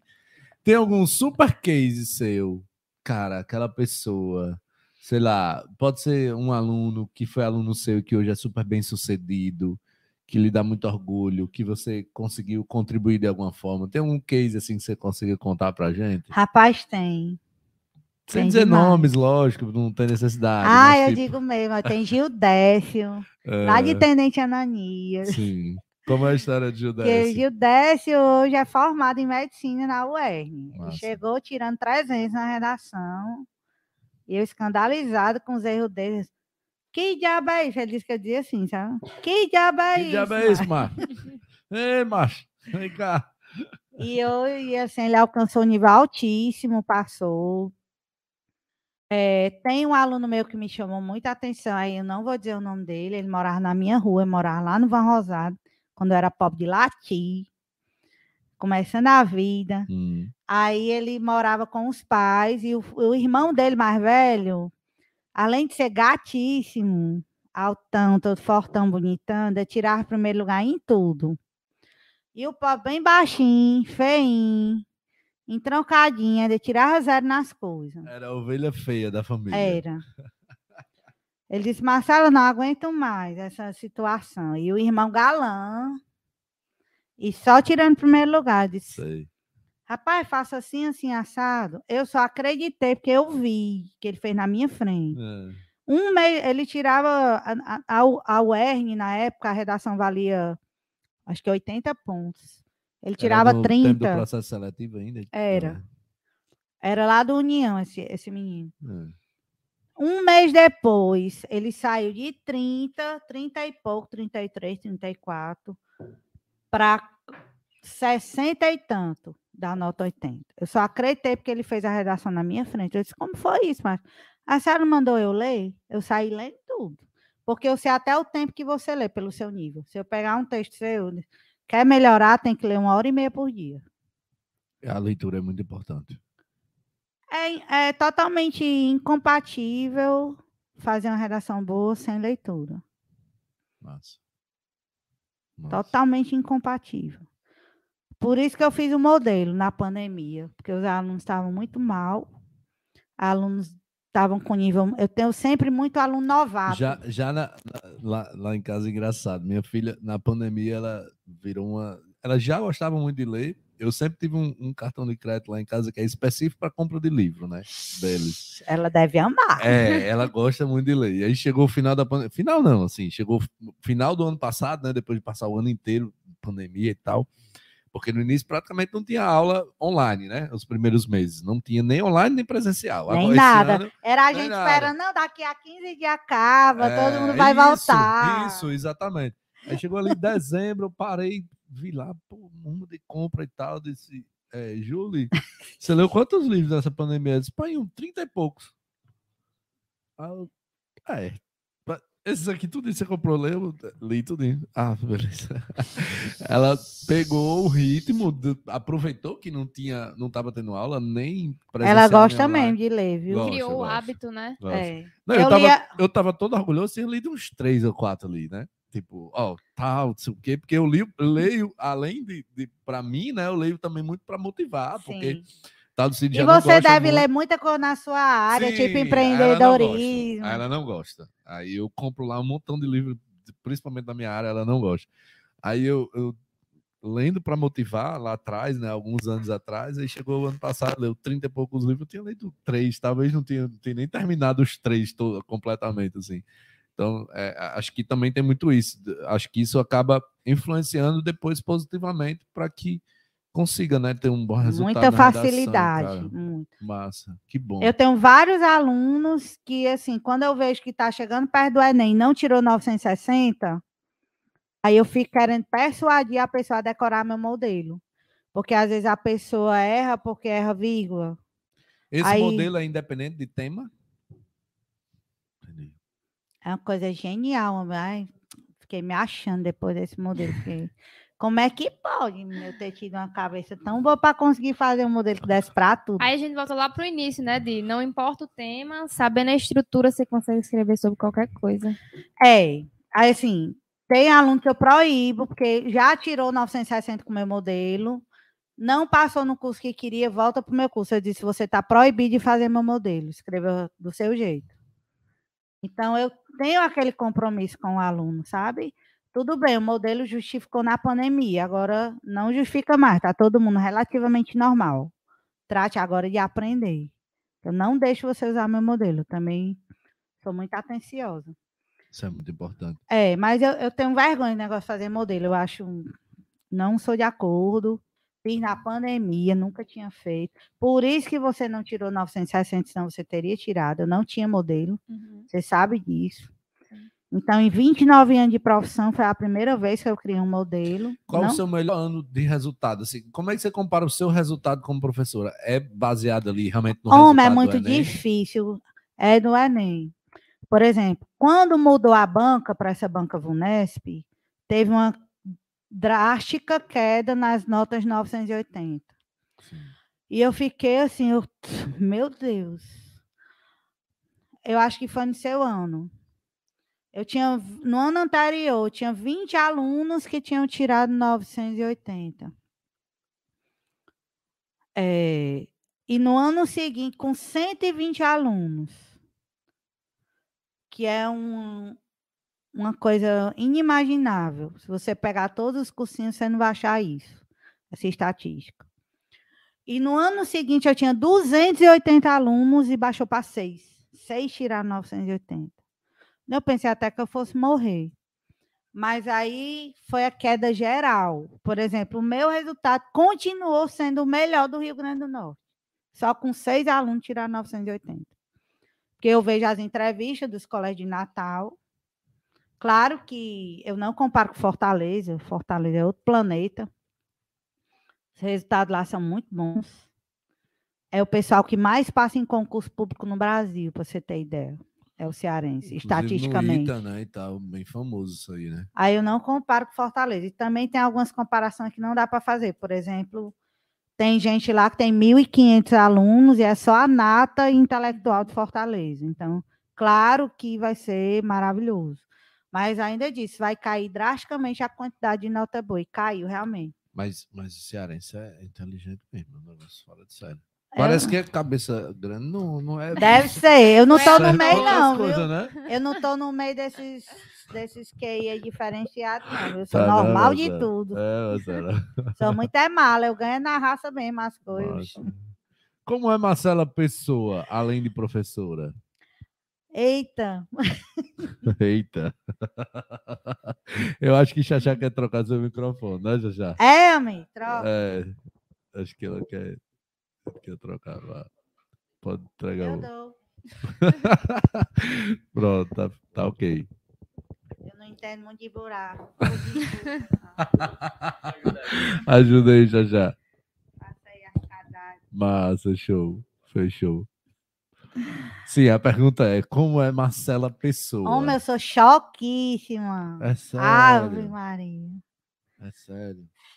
Como é choquíssimo, assim? Ó, os maridos só aguentavam. É, porque. Mas isso é de mulher ou de Marcela? balacobaco, porque se não for. É o não, quê, é assim, é porque. Você solta uma dessa com duas mulheres na mesa Não, não, é um cara corajoso, hein? e uma cearense ainda mais. Ainda mais. É o que que eu disse? O que que eu disse? Não, eu não tava dizendo, eu disse isso é choquíssimo. Mas isso é de mulher ou de Marcela? De mulher, né? Porque a gente tem uns hormônios que vocês não têm, né? É, Com certeza, mais- de mulher. A gente é extremamente temperamental. Sim. Claro que tem um povo que é bem calminho, não sei o quê, não sou eu, não. Sou extremamente estressada, falo alto, briguenta, né? É, Marcela. É. Tem quem me aguente. A pessoa aguenta por outras qualidades, mas Mas tem outras qualidades que compensam, né? total. Total. É Marcela mãe, Marcela, sei lá. Tem as como- coisas que eu faço bem, né? Assim, eu cozinho bem. Sério. Eu acho que a gente podia aceitar um convite, né? né, Lorena? Total. Eu já tô pronta. Eu Próximo. tô com a roupa de ir já. Minha mãe era professora de culinária, aí Sério? Aprendeu muito era chefe. Você gosta de cozinhar, Marcela? Eu gosto, eu só não gosto de lavar a louça. Aí Entendi. tem quem lave a louça. Marcela, tem uma pergunta. No final do programa a gente faz um bate-bola, né? Não tá no final. Mas tem uma pergunta no, no final que a gente diz assim: uma comida para comer a vida toda. Eu vou aproveitar e perguntar logo. Qual é a comida para comer a vida toda? Rala, Deus. eu gosto de tudo. Eu como até papel de boi de Mas rua. aquela, aquela, aquela que. Cara, Homem, se eu lhe disser o que é que eu gosto. não diga. Olha, não sei se Levi tá assistindo, um dia vai assistir. Já sei o que é. Cuscuz com ovo. Cuscuz. o cuscuz de novo. Você pode cuscuz. me ver feliz, você me deu um ovinho com gema mole, tipo dos velhos Sei, eu antigamente. gosto de ovo da, da gema mole também. Bom, bom. É. É. só o povo antigo, viu, que É. gosta assim. Cara, mas cuscuz é, é emblemático, assim, né? Eu- eu- já tiveram várias pessoas que responderam cuscuz aqui na, no Bcast. Homem, ó, você quer ver me ver triste? Traga, uma pizza pra mim, traga uma lasanha. E é, Ah, do céu.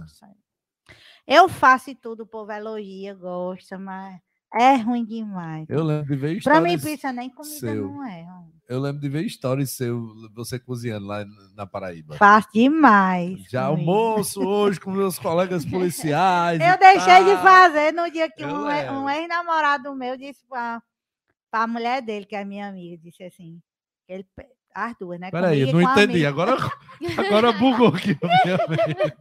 Um Peraí, o ex-namorado meu, meu, que é marido da minha amiga. que, que ela Agora tomou o errado. namorado aí, Não, virou marido.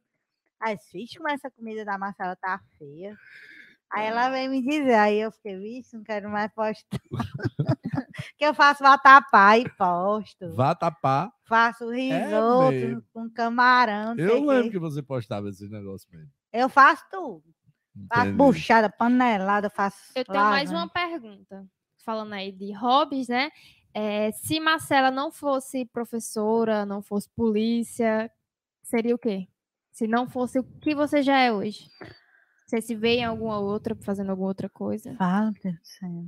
Ah, Deus. É, aqui tá ao vivo, viu? Tem que ser Mulher, ligeira. não dá para eu ser outra coisa. Ele falou de livro, que a filha dele lia. Eu disse, ele Uhum. não vai perguntar, eu vou dizer a força.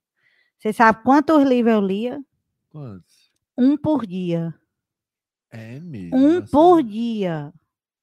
Nem existe esses cálculos. Se você for fazer esses cálculos da quantidade de horas que tem no dia, não dá para ler um livro e eu lia em um dia. Tinha que ser muito grosso para eu levar dois dias para ler um livro. Entendi. Massa. Então, assim, é uma coisa de mim mesmo. Uhum. Não consigo me ver fazendo outra coisa. Eu só fiz esse concurso da polícia, eu morava em frente ao GEL. Eu me lembro quando eu quis fazer esse concurso da polícia.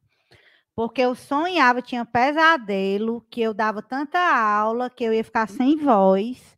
Inclusive, chegava a ter câncer nas cordas vocais. Aí foi uma cunhada minha, que é médica, que um dia eu desabafei com ela. Eu acho que ela perguntou porque que eu fiz esse concurso louco, que ninguém imaginou que eu ia fazer. De- Desculpe só interromper. É porque Xaxá disse que vai pedir pizza. É, disse que não quer ver ela triste. Bota uma pizza na frente dela, Xaxá. Então Você pede, sabe o quê? Ah. Bota- pede para botar tomate, que eu aceito. Ah, entendi. Marguerita, então. Não, pode ser pizza. Agora, tem um tomatezinho, por Ah, favor. Se for só entendi. calabresa, eu vou matar um. ah, então tá Se bom. tiver um tomate em cima, já tô cortando aquele Tá pedaço para mastigar. Pronto, pode continuar agora, Marcela.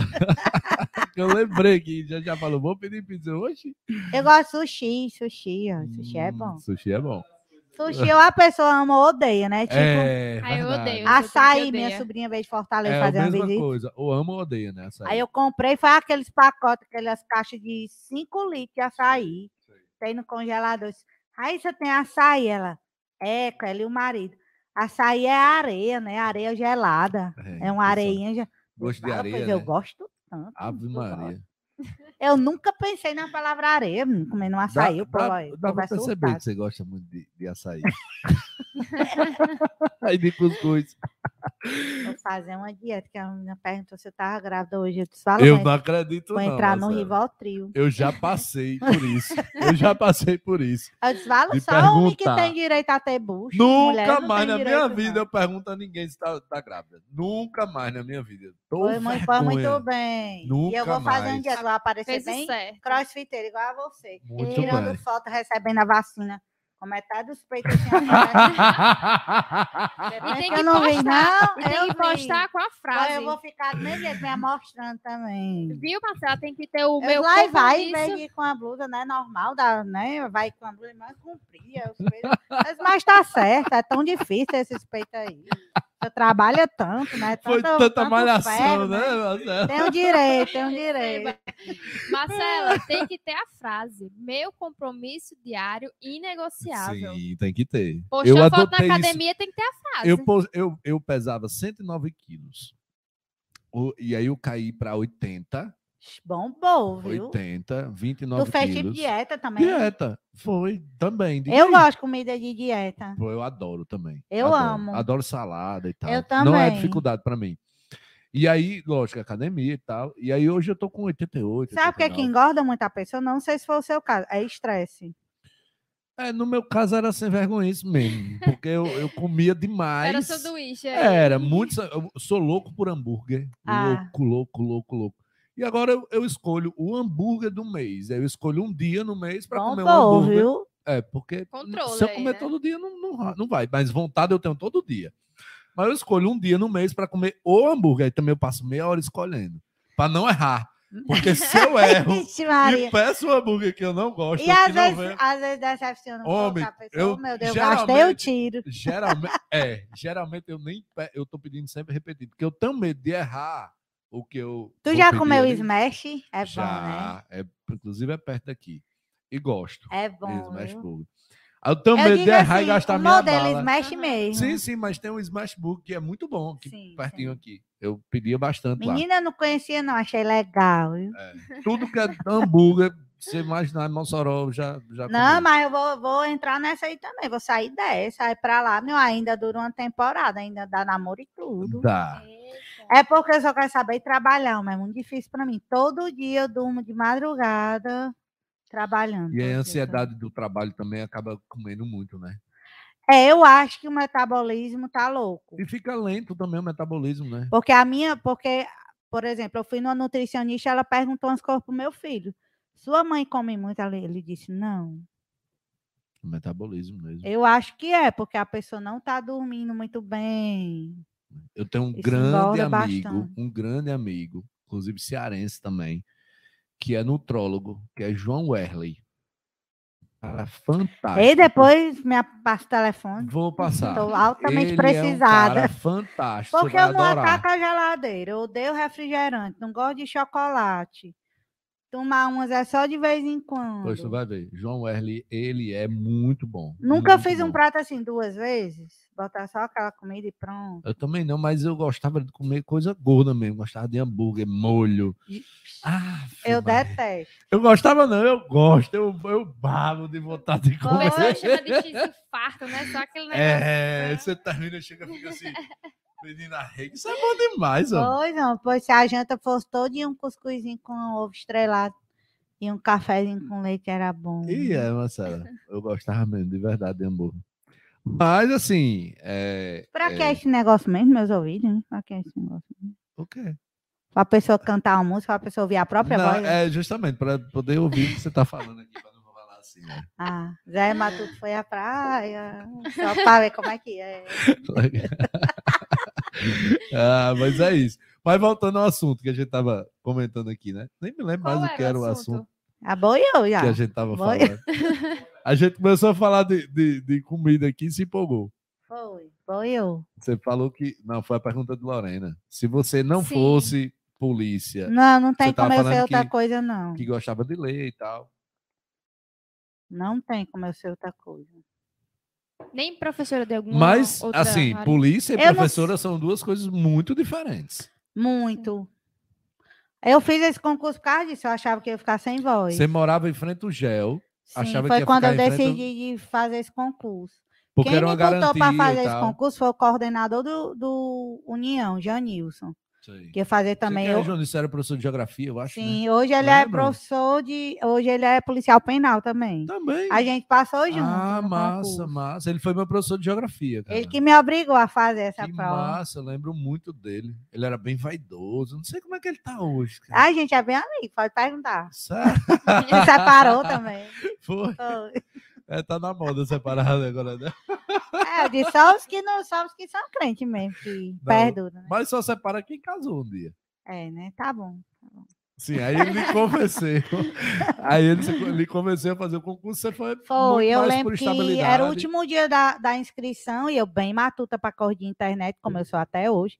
O povo deve mangar demais de mim postando as coisas, os meus alunos me ajudam muito. Marcela, pá, tá errado, não sei o que, não sei o que, eu posto tudo errado. Também que minha equipe é boa. Quando você vê um corpo bem bonitinho que eu postei, já fica sabendo, não fui eu. Você tem uma equipe de social media? Tenho, Massa. Massa. tem. Tem um aluno meu que é o que passa em primeiro lugar. Eu peguei e dei um telefone na mão dele, bem caro. Hum, Vai, meu filho, arrocha. Massa. Aí tem o que faz. Eu vi Você que você tem... comentou, desculpa, Lorena. Tá, pode- Você comentou que tinha 10 colaboradores hoje na Tenho. sua empresa. Eu fui contar hoje para comprar as cestas de Natal, sabe? Ah, entendi. Quando eu comecei a contar, me deu erro, viu? Quase que eu retrocedo. Eu conto todo mês na hora da folha. Quando chega a folha, deixa eu ver tá aqui quantos tem. Tem 10. Massa, que top. Eu vi Tem que dez. tem um Reels lá no seu Instagram que ele tem mais de 10 mil visualizações, né? Também. Então, é, é uma forma de democratizar o conhecimento, né? De repassar também. E você consegue fazer isso hoje também graças à sua equipe, né? Já que você disse Sim, é que eu não sei nem para onde é que vai, não sabia nem dizer essa palavra, muito menos. Faz aí, aí eu faço, mas assim. Eu era dançarina, eu sou muito, muito assim, cômica, cearense mesmo. Ah, Uhum. tam- se você não fosse professora, seria uma dançarina? Rapaz, eu gostava, viu? Pois é. Tu é doido. Já achei uma profissão para você. Se você Mas fizer tudo é. errado, você vai ser dançarina. Pela idade dá mais certo, não, mas já deu bastante. Aí eu gostei de forró. Aí hoje em dia os rios, os rios, é tudo sem ser forró. É tudo uma música, eu não sei nem o que é. Os piseiros, né? lá, Os hits, É, eu né? não sei nem uma coreografia, mulher. Se eu for rir, só o povo. Mas você gosta de fazer, criar esse conteúdo para a internet também? Eu aparecer lá? gosto, gosto de fazer tudo. Massa. Tem um, um cara que eu sigo no Instagram e para mim é uma grande referência, chama Bruno Perini. Ele, ele, esses dias eu assistia um podcast dele que ele fez com no Flow, com, junto com o Tiago Negro e Joel Jota, né, que é o grupo Primo.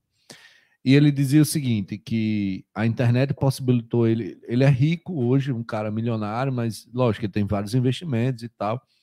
Mas hoje ele vive de internet, assim, é um cara que, que é, gera muito conhecimento, muito conteúdo, e ele fala o seguinte, cara, a, a internet, eu, eu me considero um professor, porque ele vive de gerar conteúdo, principalmente sobre investimentos. Ele democratizou muito o conhecimento Sim. que antes era muito restrito. Sim. E ele dizia o seguinte, ó, se eu fosse um professor de sala de aula, eu atingiria, sei lá, 40, 50 pessoas, ganharia X real por hora, reais por hora e tal, tal, tal. E hoje, com o meu conhecimento, eu consigo é, atingir milhares de pessoas né, na internet, com custo muito baixo.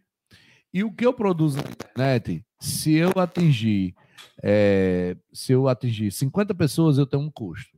Se eu atingir um milhão de pessoas, eu tenho o mesmo custo. Para mim atingir 10 milhões de pessoas, eu tenho o mesmo custo, mas o meu faturamento muda. Então, acho que assim, hoje a internet ela possibilitou as pessoas muitas vezes enricarem, né, enriquecerem com, com, com os conteúdos que postam, que geram e tal. Então, é, como é que você, você entende que esse físico hoje, para você, eu, eu ainda, Thales, já emitindo a minha opinião, acho que ainda é muito importante faz muita diferença. Mas as pessoas estão cada vez mais indo pro, pro, pro digital, Sim. né? Com certeza. Então, a assim, minha área que é um pouco delicada, sabe? É um, é um pouco delicada. Porque sua área é muito subjetiva, né? É. É um pouco é delicada. É assim, eles procuram presencial mesmo. Tanto é que hoje o meu curso é misto. Hum. São oito horas por mês. Aí quatro é, online e quatro presenciais. Ah, entendi. É um híbrido, então. Sim. O cara vai algumas aulas. Mesmo assim, eles querem ir, porque eles se sentem mais seguros. É porque a maioria das pessoas não sabe fazer redação, tem bloqueio. Mas você já entende que esse mercado vai seguir um outro rumo? totalmente. Acho... Tanto é que o meu Instagram era totalmente pessoal eu postava só macacada e de qualquer jeito, e fazendo comida, e postando é. IA com cachorro. E hoje não, tá um perfil mais profissional mesmo. Não acho viável ter dois Instagrams. Eu, eu consigo lidar bem com as duas coisas. Também, né? Tem que ver o pessoal também, né? Tem gente que tem um Instagram da empresa e seu Instagram pessoal eu não consigo fazer para mim é uma coisa só. Eu acho que o Instagram da empresa ele tem que mostrar lá o institucional. Pô, o que é a empresa, o que faz e tal, as lá. Se eu quero saber o que é a empresa, eu vou lá, pelo menos saber o que aquela empresa faz. Então, eu vou olhar o Instagram dela, institucional, e vou ver o que aquela empresa faz, informações, contato, e-mail, etc e tal. Beleza, mas se eu quero saber quem é aquela empresa, porque a empresa sim, tem um dono. Sim. A empresa tem pessoas. Empresas são feitas por pessoas e não por CNPJ, né? E não por número. Por... Então, assim, se eu quero saber quem é quem é a empresa, eu vou realmente no empreendedor, que é o cabeça que está por trás daquela Sim. empresa. Então, aí ali naquele Instagram daquela, de quem é aquela empresa, eu vou saber se, o, o que o cara faz, as competências dele, o que, que ele publica, o que ele faz. E também a vida pessoal dele. Pô, o cara é bem sucedido, não é? Ele anda de lancha, não anda. Entende? Acho que... Eu acho que para isso que tem a repartição, né? Do feed e dos stories. Uhum. Que você acompanha mais nos stories. É uma coisa que eu preciso separar mais. Eu noto que eu falho nisso. Eu percebo, por exemplo, quando eu coloquei esse estúdio, eu coloquei em pleno mês de julho, estava todo mundo isolado dentro de casa. Eu resolvi colocar para não endoidar. Eu não estou conseguindo trabalhar em casa. Eu tinha acabado de comprar um apartamento para o meu filho. E eu quis ir morar com ele dentro desse apartamento para eu juntar dinheiro para comprar o meu. O de, esse apartamento era bem pequeno. 52 metros quadrados, nem varanda tinha. Aqui em Mossoró? É, pegou bem na pandemia. Homem, pelo amor de Deus. Era muito confinamento, sem contar que dava para ouvir coisas dos outros apartamentos. Então eu tinha que trabalhar pandemia, de madrugada. Foda. Na pandemia. Eu ia dormir 5 horas da manhã. Fiquei louca, louca, louca. Era não conseguia me concentrar. Era o Iago todo um dia todo no quarto jogando. Me dá cobertura, me dá cobertura. Ora, me dá cobertura. o cachorro se esfregando em cima de mim no sofá. O que é que seu filho joga? Qual é o jogo dele? Eu joga? sei lá, meu eu vou investigar depois te digo. Deve ser. Free Fire. Hoje, se fosse é, necessário ter um da aula completamente online, você conseguiria também? Você acha que teria o mesmo desempenho os alunos em um ambiente totalmente digital? Se fosse Eu necessário? conseguiria hoje, porque eu já me acostumei. Porque eu, eu tinha ódio no começo. Uhum. Era uma coisa ao qual eu não estava habituada, eu não sabia fazer. Embora eu seja muito palhaça e extrovertida, eu ficava meio tensa, Ficava assim. tímida. É. Ficava meio tensa. Eu, E eu- hoje eu não, gravo já- história, eu gravo história, mas até hoje eu fico meio tímido assim para gravar história. Toda vez que eu vou gravar história, eu fico. Será que eu tô falando besteira? Hum, Será Ou que... então ficar achando um pouco Parece- artificial, às É, vezes, né? artificial. Uma é. coisa que a gente vê muito em pauta em relação à internet é que esse meio virtual, é, às vezes, ele pode ser um ambiente muito tóxico, né? Pode afetar negativamente quem está produzindo aquele tipo de Eu conteúdo. ia sendo cancelado um dia desse. Por quê, Marcelo? Eu tive um ódio, vem. bichinho. Mas você O tem medo do foi, cancelamento? Eu, Sim. eu sou de uma época que não tinha nem celular nem internet, mulher. Eu sobrevivo em todo canto, tipo barata. Uhum. Sobrevivo total. Por que você ia sendo cancelado? Que foi, inclusive, o argumento que eu usei. Eu disse, eu estou no meu Instagram. Quantas mensagens apareceram aqui, eu vou deletar tudinho. A dona sou eu, posto o que eu quiser. Então, geralmente, as celebridades vão, pedem desculpa, não sei o Sim. quê. Deu me livre, não. Então, você acha que, tipo, em nenhum momento você foi impactada negativamente por esse ambiente, que é muito crítico, né? De haters, Não, assim, eu já estou certa de que quem viesse a mostrar eu já é da minha natureza. Eu tenho Uhum. postura. A pessoa vem folgar para cima de mim, não. De jeito nenhum. Eu deleto mesmo, brigo mesmo. Gravei foi um vídeo de 15 minutos, Tem dizendo como era que eu queria. Porque o que é que eu fiz? Hum. Eu peguei as redações nota mil, ia comentar. Eu Disse, vou filmar, eu corrigindo a redação, porque assim, meus alunos nunca tiraram mil, e alguns merecem mil. Sim, Não tem erro nas redações deles. Massa. Tem na minha, mas não tem de alguns alunos. Você acha que o fato de ser nordestino influencia? Não, eu acho que quando eles vão escolher, que mesmo com esses critérios obscuros que eu não sei quais são, eu acho que eles fazem questão de diversidade. De colocar pessoas com cores, com raças diferentes, Que massa, É, sabia. Massa com aí. diversas localidades, lugares longínquos, esquecidos, tem gente rica, pobre, de todo jeito. Então, eu acho que eles fazem questão dessa diversidade. Mas eu acho, assim, que eles têm os critérios que a gente não sabe quais são, e isso não é correto. Eu acho que era para ser como em concurso público. O que diz respeito à correção não lhe diz respeito. São coisas técnicas que você, enquanto candidato, não vai entender, que a profissional é a gente, a gente é que é formado na coisa. Então, hoje em dia, estão pegando os treinamentos dos corretores e publicando na internet. Isso é péssimo, é um desserviço enorme. Porque o INEP ele só está tentando ensinar o corretor como é que corrige. Então, pegando uma coisa que ele já falou sobre, falando de uma maneira diferente, só para ensinar o corretor, e a galera está publicando como se fosse uma mudança. Mudança nas correções. A maioria não é mudança. É o INEP tentando ensinar. Entendi. Então, assim, é muito complicado, porque eu acho que totalmente você tem que ter a separação. Certo? Então, meus alunos não tiraram nota mil, eu fiquei bem frustrada, porque eu peguei redações nota mil que tinham muitos erros. Teve uma menina lá que eu corrigi que tinha muitos erros. A nota que eu dei a ela foi 920, mas a nota que eu daria era menos de 900. É porque eu quis prestigiar também, porque fica parecendo que a pessoa está atacando muito Sim, a sim, outra. Sim, verdade. E a redação, de certo modo, era boa, mas tinha erros, portanto, não merece mil. Mas você, quando faz o comentário, você justifica lá os erros que você Todos. encontrou? Inclusive, ninguém atacou minha correção.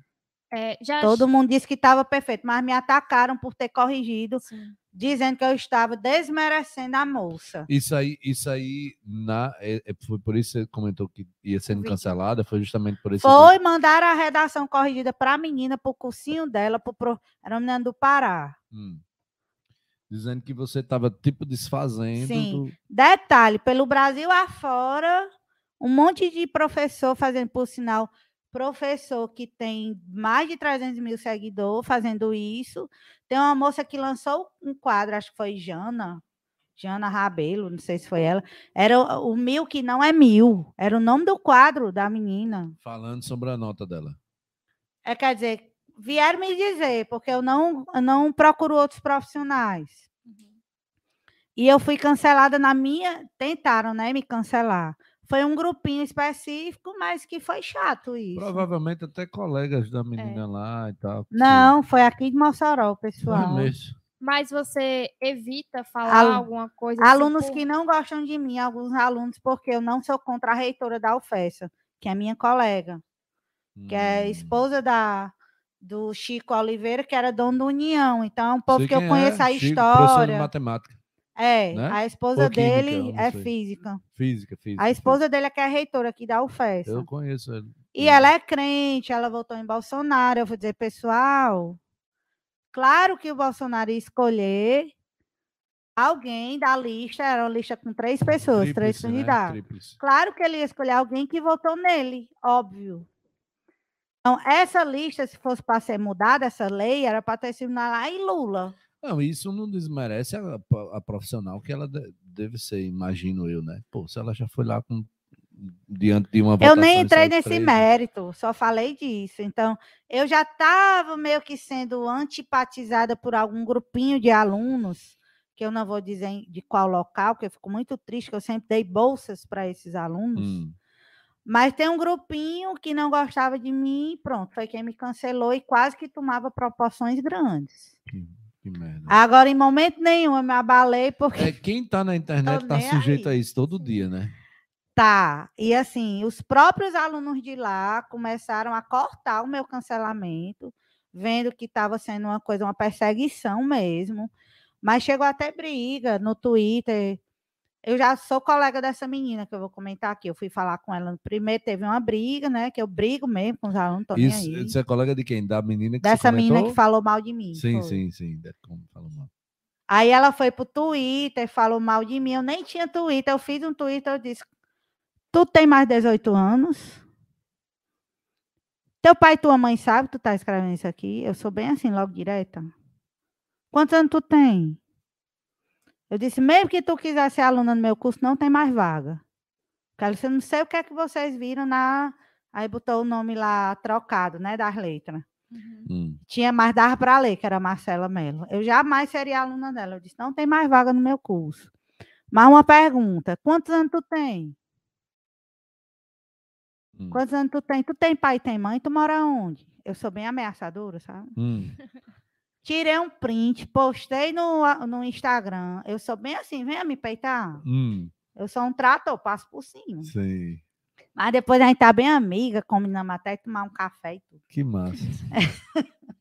Por algum. Então você nunca teve receio de falar alguma coisa com medo de cancelamento. Você só fala mesmo e Não. pronto. Às vezes os alunos é que querem me segurar mais um pouquinho. Marcela sendo Marcela, né? É, Porque eu recordo o muito. povo ali. já é acostumado.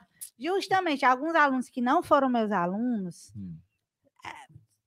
eles têm uma impressão de mim pelo que eu demonstro, às vezes, que é um pouco meio. Assim, não sou aquela pessoa humildezinha, ei, pessoal, assim, não. Tá errado, não faça assim. Quem diz assim tá errado, não é para acreditar, por exemplo. Um professor, a maioria dos professores agora está com a moda de dizer que não pode botar como, por exemplo. A pessoa que diz isso está mostrando um absurdo desconhecimento gramatical, de sintaxe. A pessoa está seguindo uma moda, porque claro que você pode botar como, por exemplo. Como foi que surgiu isso? Do nada. Porque está sendo redundante, porque basta botar como e o exemplo, ou só por exemplo e o exemplo. Eu disse, não, mas pode como, por exemplo. Porque, inclusive, o como tem mais de uma função. Ele tem uma função de exemplificar, ele pode ser comparativo, por exemplo. O Brasil é como o Haiti, então aí é outra função. Então, uma pessoa que diz, ela nem tem conhecimento. Mulher, o que tem de impostor na internet faz pena. É muito fácil enganar o povo. É, também tem muito isso. Você tem uma falácia ali Tem gente que é Né? professor de geografia, de história, que dá aula de redação. Fica kkkkkkk. A pessoa não tem nem a menor noção assim de linguística. é. Por exemplo, um dos meus corretores, ele é, na realidade, mais monitor. É como se ele ajudasse as pessoas iniciantes. Aí, disse, Marcela, rima, eu tiro tantos pontos. Eu disse, você não sabe corrigir rima, não corrija. Por quê? Porque a rima, você tem que ver se você rimou na frase, tem a métrica. A rima tem que ser dentro da paradinha. Por exemplo, né, né, da nação, dananana, do cidadão. Aí nas paradinhas é que a rima procede. Então, se você não tiver noção de métrica, você acaba sendo injusto com a pessoa. E outra, se você botar uma palavra depois de nação, nação brasileira, aí já quebra a rima, entendeu? Cara, eu não consigo acreditar. Vou fazer a crítica. Eu não consigo acreditar que as correções são feitas ao pé da letra, assim, com tanto não, são detalhe. Não, não são, não. Com tanto detalhe. Primeiro que tem que partir do conhecimento que você tem ou não. Se você não tem determinado conhecimento, como é que você vai corrigir? Por isso que eu faço sucesso, porque eu já estou há 30 anos no ramo. Então, já adquiri muito conhecimento, entendeu? Quanto mais velho você for no negócio, agora tem profissão que é ruim ser mais velho. Ser mais velho é muito bom em medicina. É, sei lá, um jogador. Já não É tem mais desempenho e tal. Tem determinadas profissões para ser caminhoneiro, essas coisas ficam ruins São velho. 30 anos o quê? Dando aula. Escressa- Escrevendo. Resultados. É. gostou, gostou? Gostei, gostei. Não, eu, eu, você tá muito bem no Instagram. Na minha visão, tá muito bem. Tá bem posicionada e tal. Tá. Tô, né? Assim, Tá. A quantidade de seguidores que eu tenho, por exemplo, são só alunos e ex-alunos. Massa. Tipo, Familiares. 10 mil seguidores. É. não, não tá tenho- todos seus alunos lá, não. Tá, Tem mais, tem mais.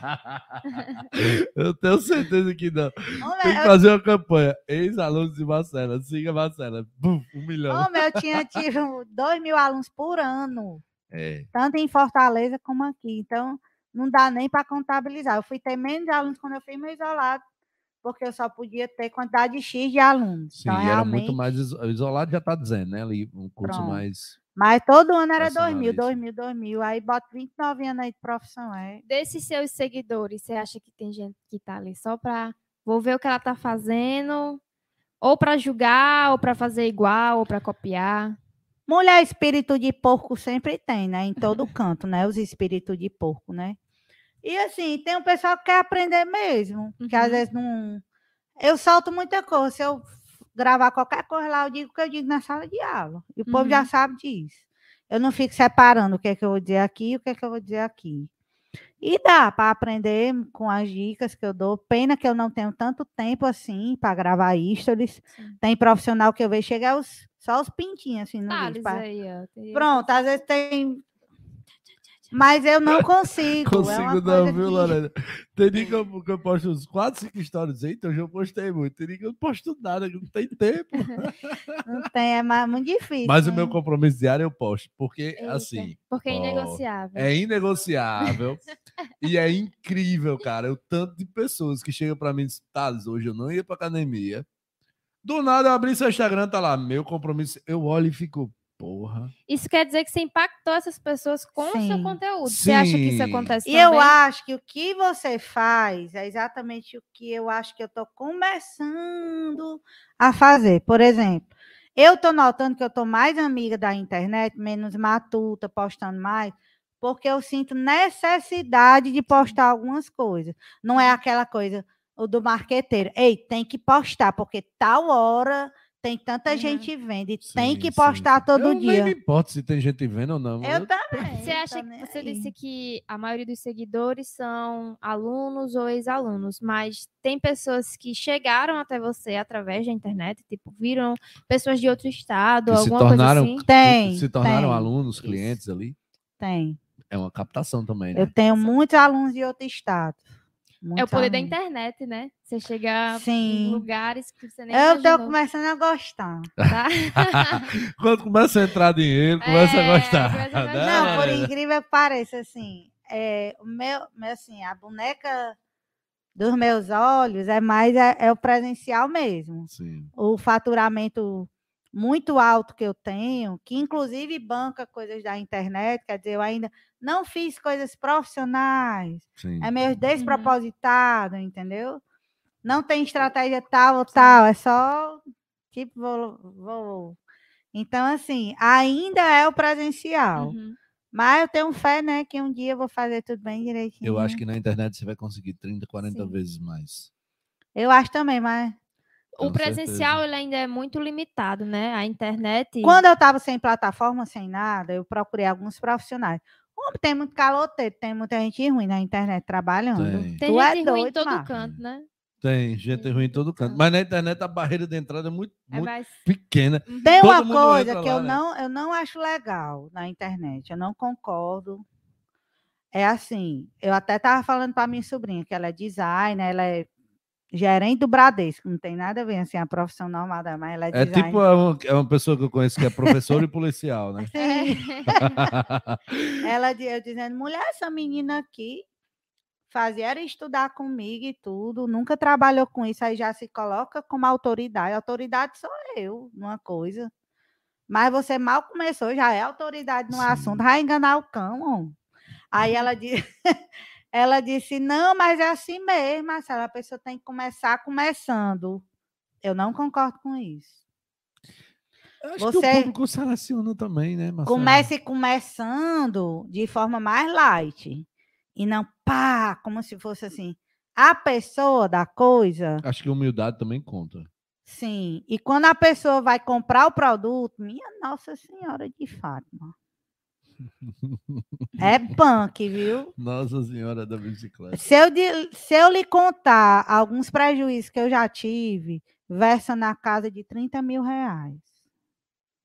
Com profissionais, é, fundo de quintal, Dentro do Uhum. seu curso? de coisa online. Sim, sim, Sim. sim, sim, sim. Inclusive pessoas que foram boas para outra, foram bem profissionais com alguns, mas comigo não foram. É, Aí é que entra o lado da isso. pessoa não ser rica ou não ser homem, entra alguns critérios aí, sabe? Uhum. é, tem algumas coisas que são. Tem a pessoa, é, é um, é um campo que você tem que ter alguma orientação, porque senão você acaba contratando um profissional não tão profissional. E nisso é do que você é bom, você é muito profissional. Thales. Muito Eu- mesmo. Eu, eu tento. Obrigado. Fiquei sem jeito agora com o elogio, viu? É porque só os profissionais realmente continuam, sobrevivem e realmente têm o que mostrar, entendeu? O, o pessoal aventureiro se dá muito mal. É, é, é um desafio Mas- todo dia, né? Todo Tem, dia. tem aquele ponto do. É, Thales hoje ele é o profissional que ele é, porque de alguma forma ele se aventurou em algo novo também, né? É o tempo que você dedica àquilo. É o- Sim. o investimento que vai além do, do, do capital, do dinheiro. É o tempo, é o estudo. É, o Thales que iniciou lá na Bidelivery, com certeza não é o Thales que é agora. É, Então, também, por exemplo, eh, ele já ele não começou sendo um grande empreendedor. Ele poderia ter uma mente empreendedora, mas ele teve estudo, teve trabalho, teve dedicação. Então, também entra a questão do que você vai investir além do dinheiro. Você vai investir seu tempo, seu trabalho ali. Então, vai chegar um momento que você vai ser bom o suficiente para se destacar naquele meio, Tem que né? estudar pra caramba. Sim. Tem que estudar muito. Estudar muito, aguentar certas coisas, sabe? Isso ninguém vê. Isso ninguém vê. As horas e horas e horas. Por exemplo, hoje, entrega, delivery, entrega é algo extremamente respeitado. Não era. O povo queria entregar preço de banana com um profissional bom. Não existe isso. Não tem como. Então, existe profissional treinado, existe a gasolina que é gasta, existe os perigos, quer dizer, são somatórios que hoje o povo respeita. Então, eu fico imaginando o caminho que foi percorrido até chegar a esse respeito. Não é fácil. Não. não é fácil. Engraçado que sempre que a gente toca nesse assunto assim de. Né, como Lorena comentou, pô, o Thales não era o mesmo pro- profissional de hoje e tal, empreendedor e tal, tal, tal. Sempre passa um filme ali na cabeça, né? Você começa a pensar, isso é realmente eu era um bosta.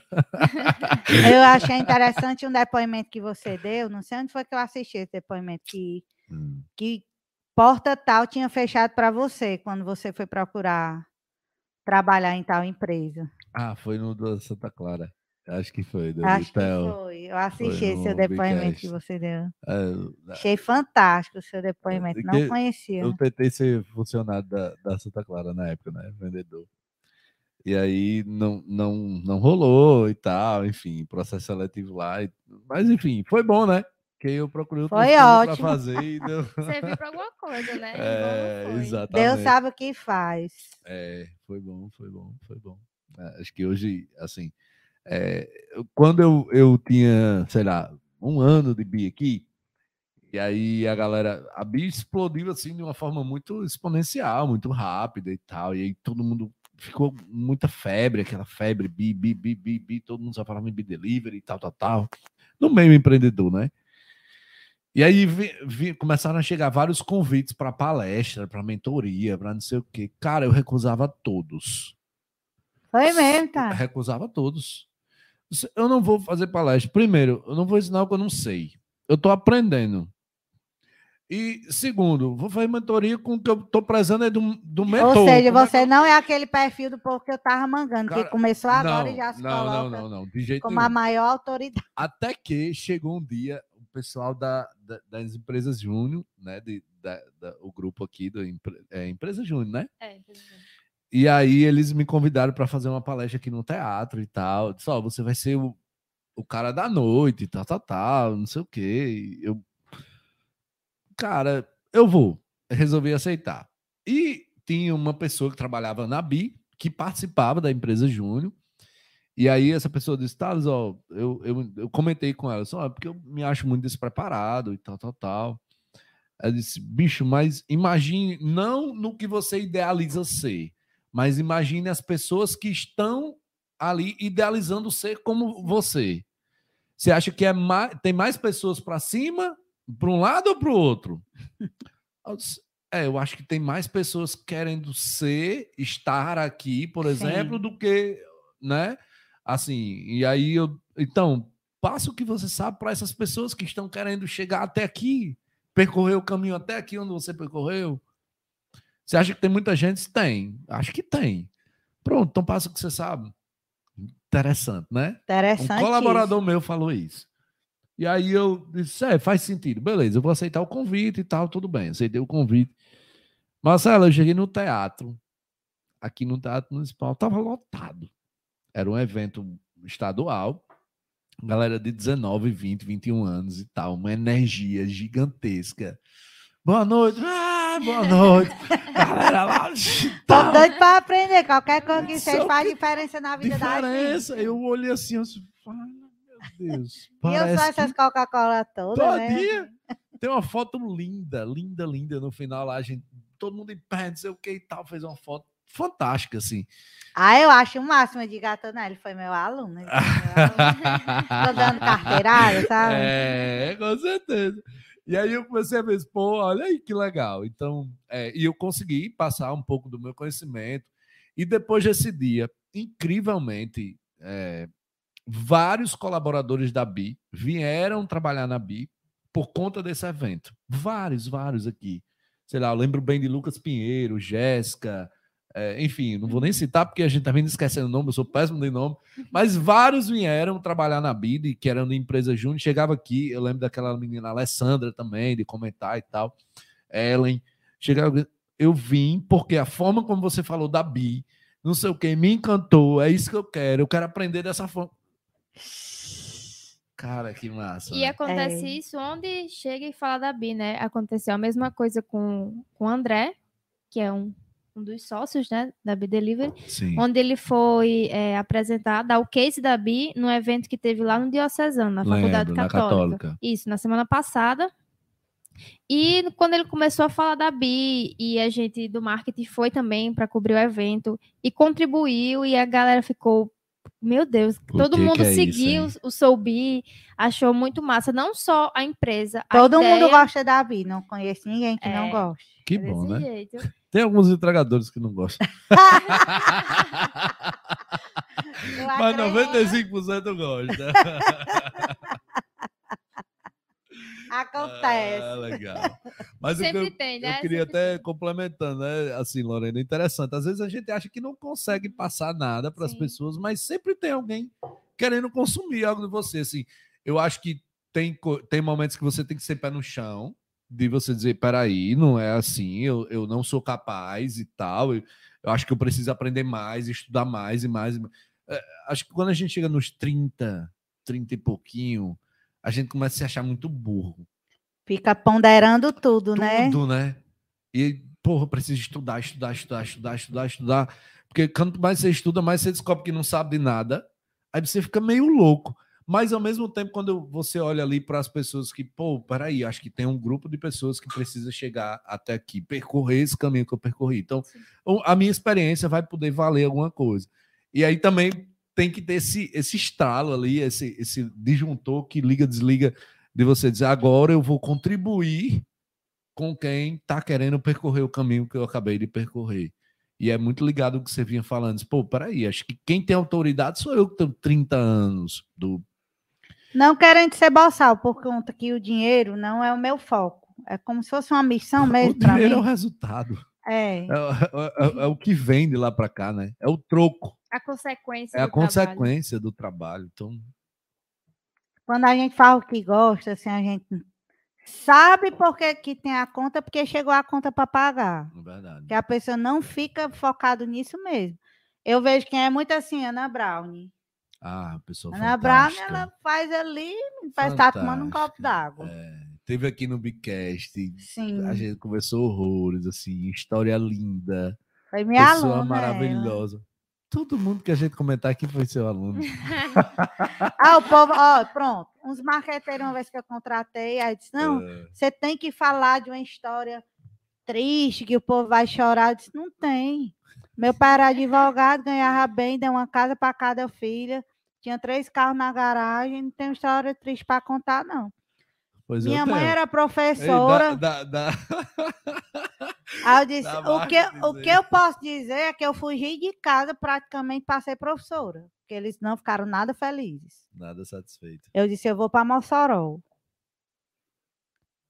Desde conversa, Marcelo, tu lá vai para canto nenhum. Não é história triste, mas é uma de superação, né? Porque a pessoa diz assim: você é professora, ah, vai ser completamente desvalorizada. Porque Minha mãe era professor ainda é. professora e ganhava pouco, né?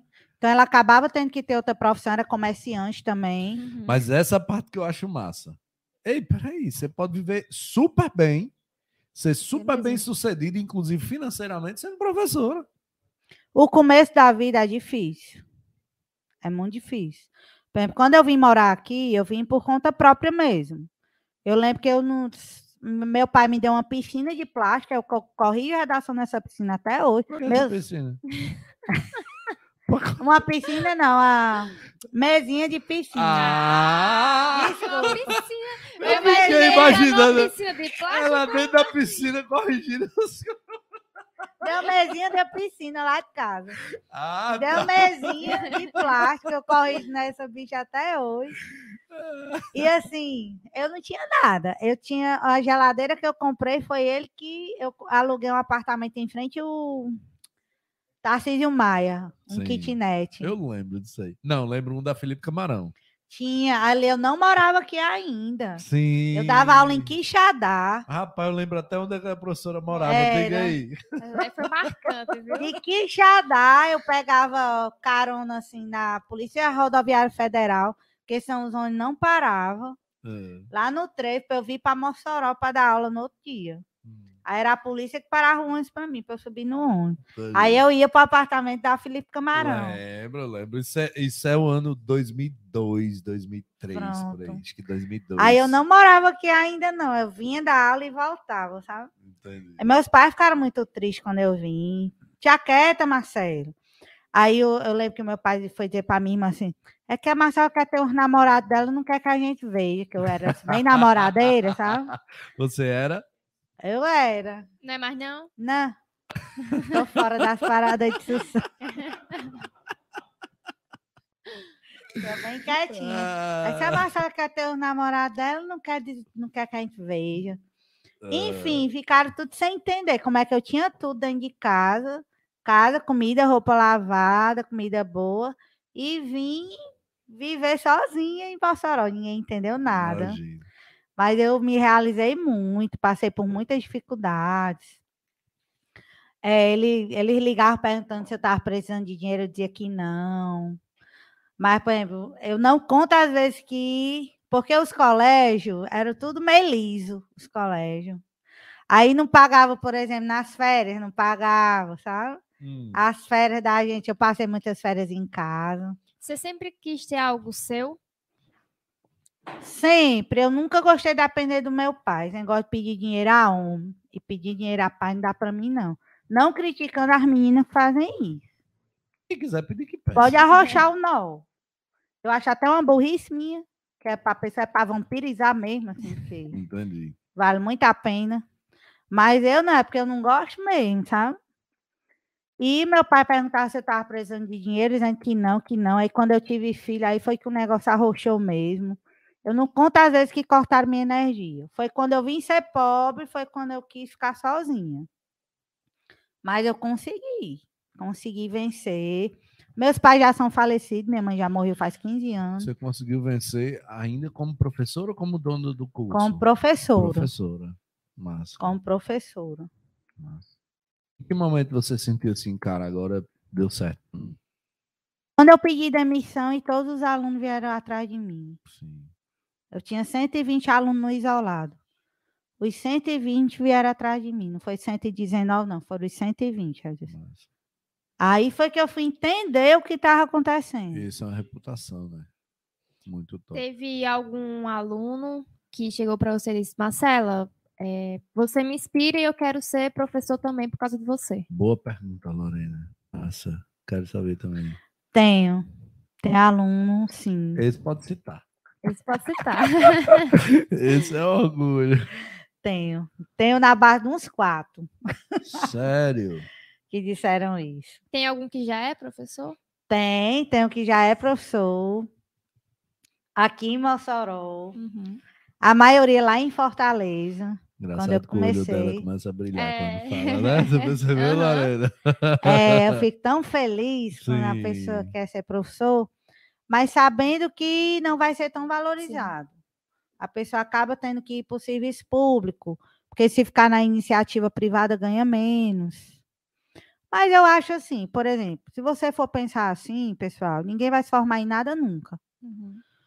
Por exemplo, direito. Só na Unifor tem na faixa de mil alunos que se formam em direito por semestre. Sim. Fora nas outras universidades. Acho que tá ficando concorrido em tudo, né? Tá, as tá em áreas. medicina, né? O pessoal tá indo para fora. Pra O fora. presidente até tá Pará, querendo Maranhão, barrar, né? Mudar a formatação de mudar Não, a eu pra- formatação do Eu digo para trabalhar também, acaba indo para essas, pra essas zonas mais eh, comunidade ribeirinha e tal, que onde não tem acesso, porque também tá ficando tá ficando bem, bem, porque Sim. tem as faculdades do Brasil e tem as faculdades de fora que tá, né, formando muita gente, né? Até A medicina. população aumentou muito. Aumentou muito. Eu sou da década, né? De, da- nasci na década de 70, era muito diferente. Faz tempo, viu? Vai. Ave Maria. Eu acho que não é nem é, uma concorrência. Porque, tipo assim, se você tem na sua cabeça que você faz o seu e você tá fazendo bem feito, a concorrência não vai influenciar em nada, né? Tipo assim, se Marcela fosse pensar, ah, mas tem muita escola particular que tem redação e é muito bom, então eu não vou porque eu tenho medo da concorrência. Não, você sempre confiou no seu trabalho e foi isso que fez você Não, eu acho de, de uma ingenuidade muito grande quem diz isso. De uma ingenuidade muito grande, porque não existe isso. Você tem que fazer a sua vocação. Uhum. Cara, eu costumo dizer o seguinte, Marcela, que se eu focar no meu concorrente, o máximo que eu vou conseguir é ser igual a ele. O meu máximo vai ser igual a ele. Cara, não faz sentido ser igual a ele. E a pessoa que pensa assim, ela não chega nem até ser igual. Calça nem a chuteira. Sim, É isso que eu digo. O máximo que ele chegaria. Mas não chega. Eu tenho que focar no meu cliente e não no meu concorrente. Tem que É. ir trabalhando ali devagarzinho, comendo pelas beiradas, É, é trabalhando eu- igual formiga. Não eu, eu tô aqui para ser melhor do que ele que faz o mesmo trabalho que eu. Eu tô Sim. aqui para ser O melhor, melhor. pro meu cliente. o melhor pro meu Você é o cliente. melhor para o Isso meu mesmo. cliente. Se ele Eu for melhor, ótimo. Mas eu vou trabalhar para ser o melhor para o meu cliente. Eu não faço mais parcerias. Eu não faço mais.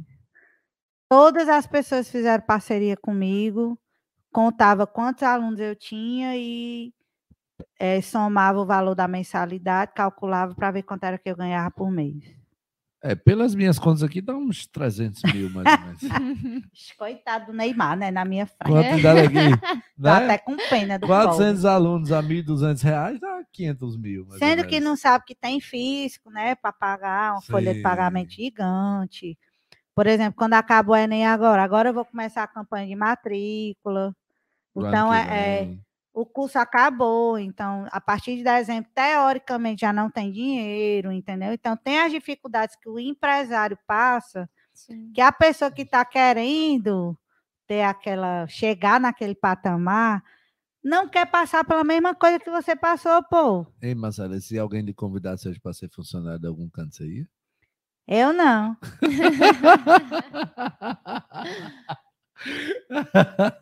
Primeiro que eu sou muito atrevida, eu não dou certo para ser. Minha irmã era.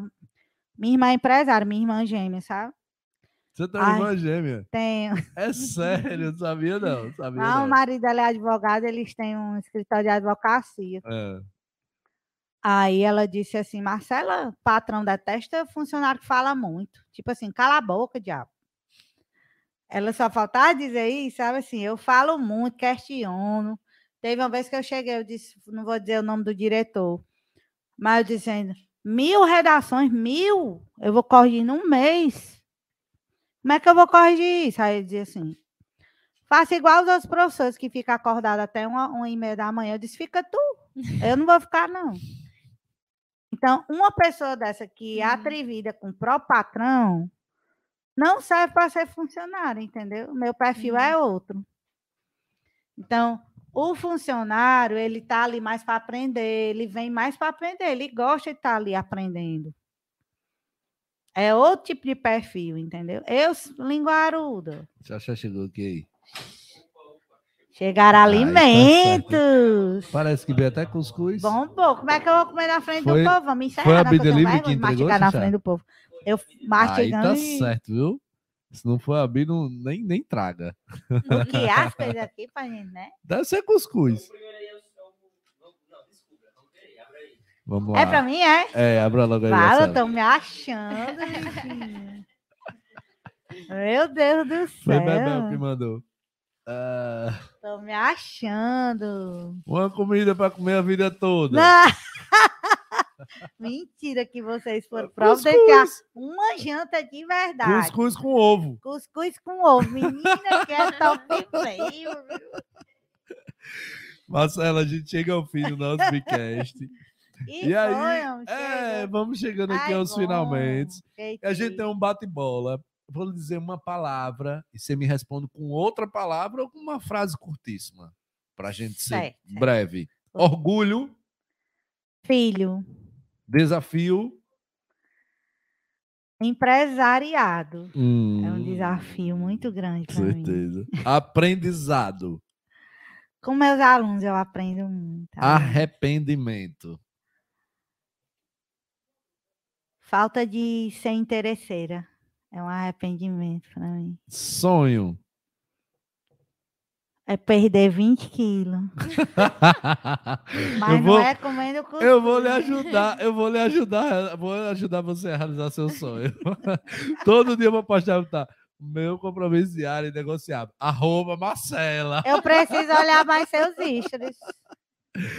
Ah, vamos lá. Uma comida para comer a vida toda. A gente Tá já aqui, sabe que é cuscuz. Cuscuzinho com ovo. Uma mania. Fala, meu Deus. Se a gente não tivesse ao vivo, eu ia sugerir. Hein?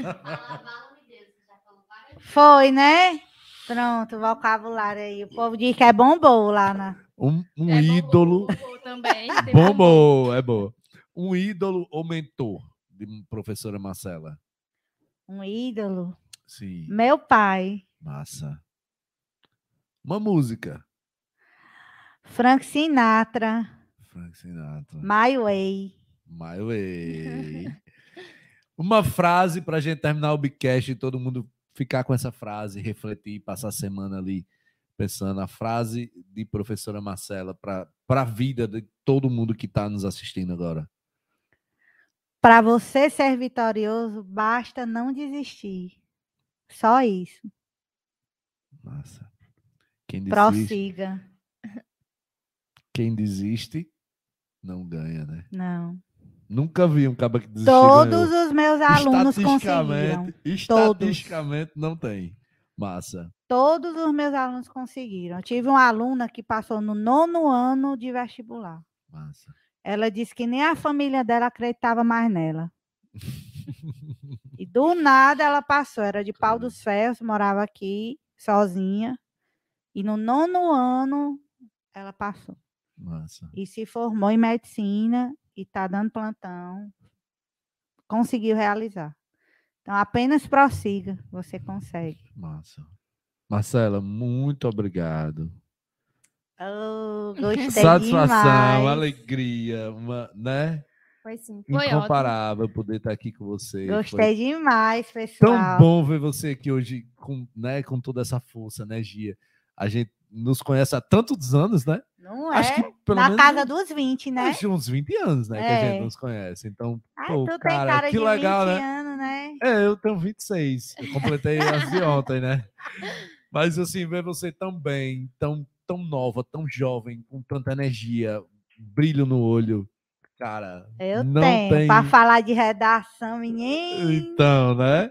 Ninguém me segura. Lorena, muito meu amor, bom. muito obrigado. Eu que agradeço a todos vocês. Gostei demais do povo aqui. Já quero contratar também para fazer. Não, peraí, não olhe pro meu povo, não. Aí nós vamos se intrigar logo aqui no Biquete. É só um pouquinho. Não, tem É pouquinho, só nas horas vagas. Não, você souber o tanto ciúme que eu tô desse povo do Marco daqui. É. Conhecido, conhecido. Mexa com qualquer um, menos com Tá o povo do bom. marketing. Mas só umas perguntinhas. Não, né? não tem perguntinha, não. Olha, vamos embora vocês logo. Deixa, não fique aqui Não, mas eles do... não gostaram de mim, não, nem Foi. escrapou. O quê? Tô tudo encantado. Já percebi pelos olhos ali, viu? Tá certão. Não, menina, não tem as costas largas como Xaxá? tu, não. Duas horas e quanto, Xaxá? Massa. Muito top. E Muito top. foi. E hoje é o nosso primeiro dia de ao vivo. E foi top, participação da galera e tal. A gente manteve aqui uma média tá de pessoas, pessoas assistindo. Massa, Meu primeiro top. dia como co-host Primeiro dia de também, co-host. né? Olha Seja aí. Muito bem-vinda. Já bonita espero- dessa, pode botar mais duas horas aí Né? pra cima. Já espero outras vezes, viu, Lorena? Eu também. O convite já tá fosse feito. feio, né? O povo via do mesmo jeito, mas sendo bonito, É. gosta mais, né? Ai, muito Eu bom. tenho umas tatuagens, né? O sex appeal lá em cima, né? Tatuagem tem o seu valor, né? Tem o seu- É estratégia. Muito bem. Olha aí. O povo diz que eu tenho preconceito com tatuagem. Eu, eu passo o dia vendo os preços tudo tatuado. Não, Minha não. mulher tudo tatuada. Como é Não, tem? Marcelo, mas veja por outro lado. Hum, Aham. entendi, viu? Eu sou sabida. viu? Pessoal, quem quiser, quem quiser encontrar a Marcela nas redes sociais é Prof. Marcela Mello. Prof. Marcela Mello. Ou então lá em casa. Lá em casa eu moro dentro das porteiras da Feira do Bode. Sim, eu acho que não é uma boa ideia. Melhor no Instagram. É, vou deixar só o Instagram, né? Quem quiser encontrar a Lorena, arroba Lorena Fonseca. Lorena também. Fonseca, arroba Thales Patrese. Pessoal, muito obrigado.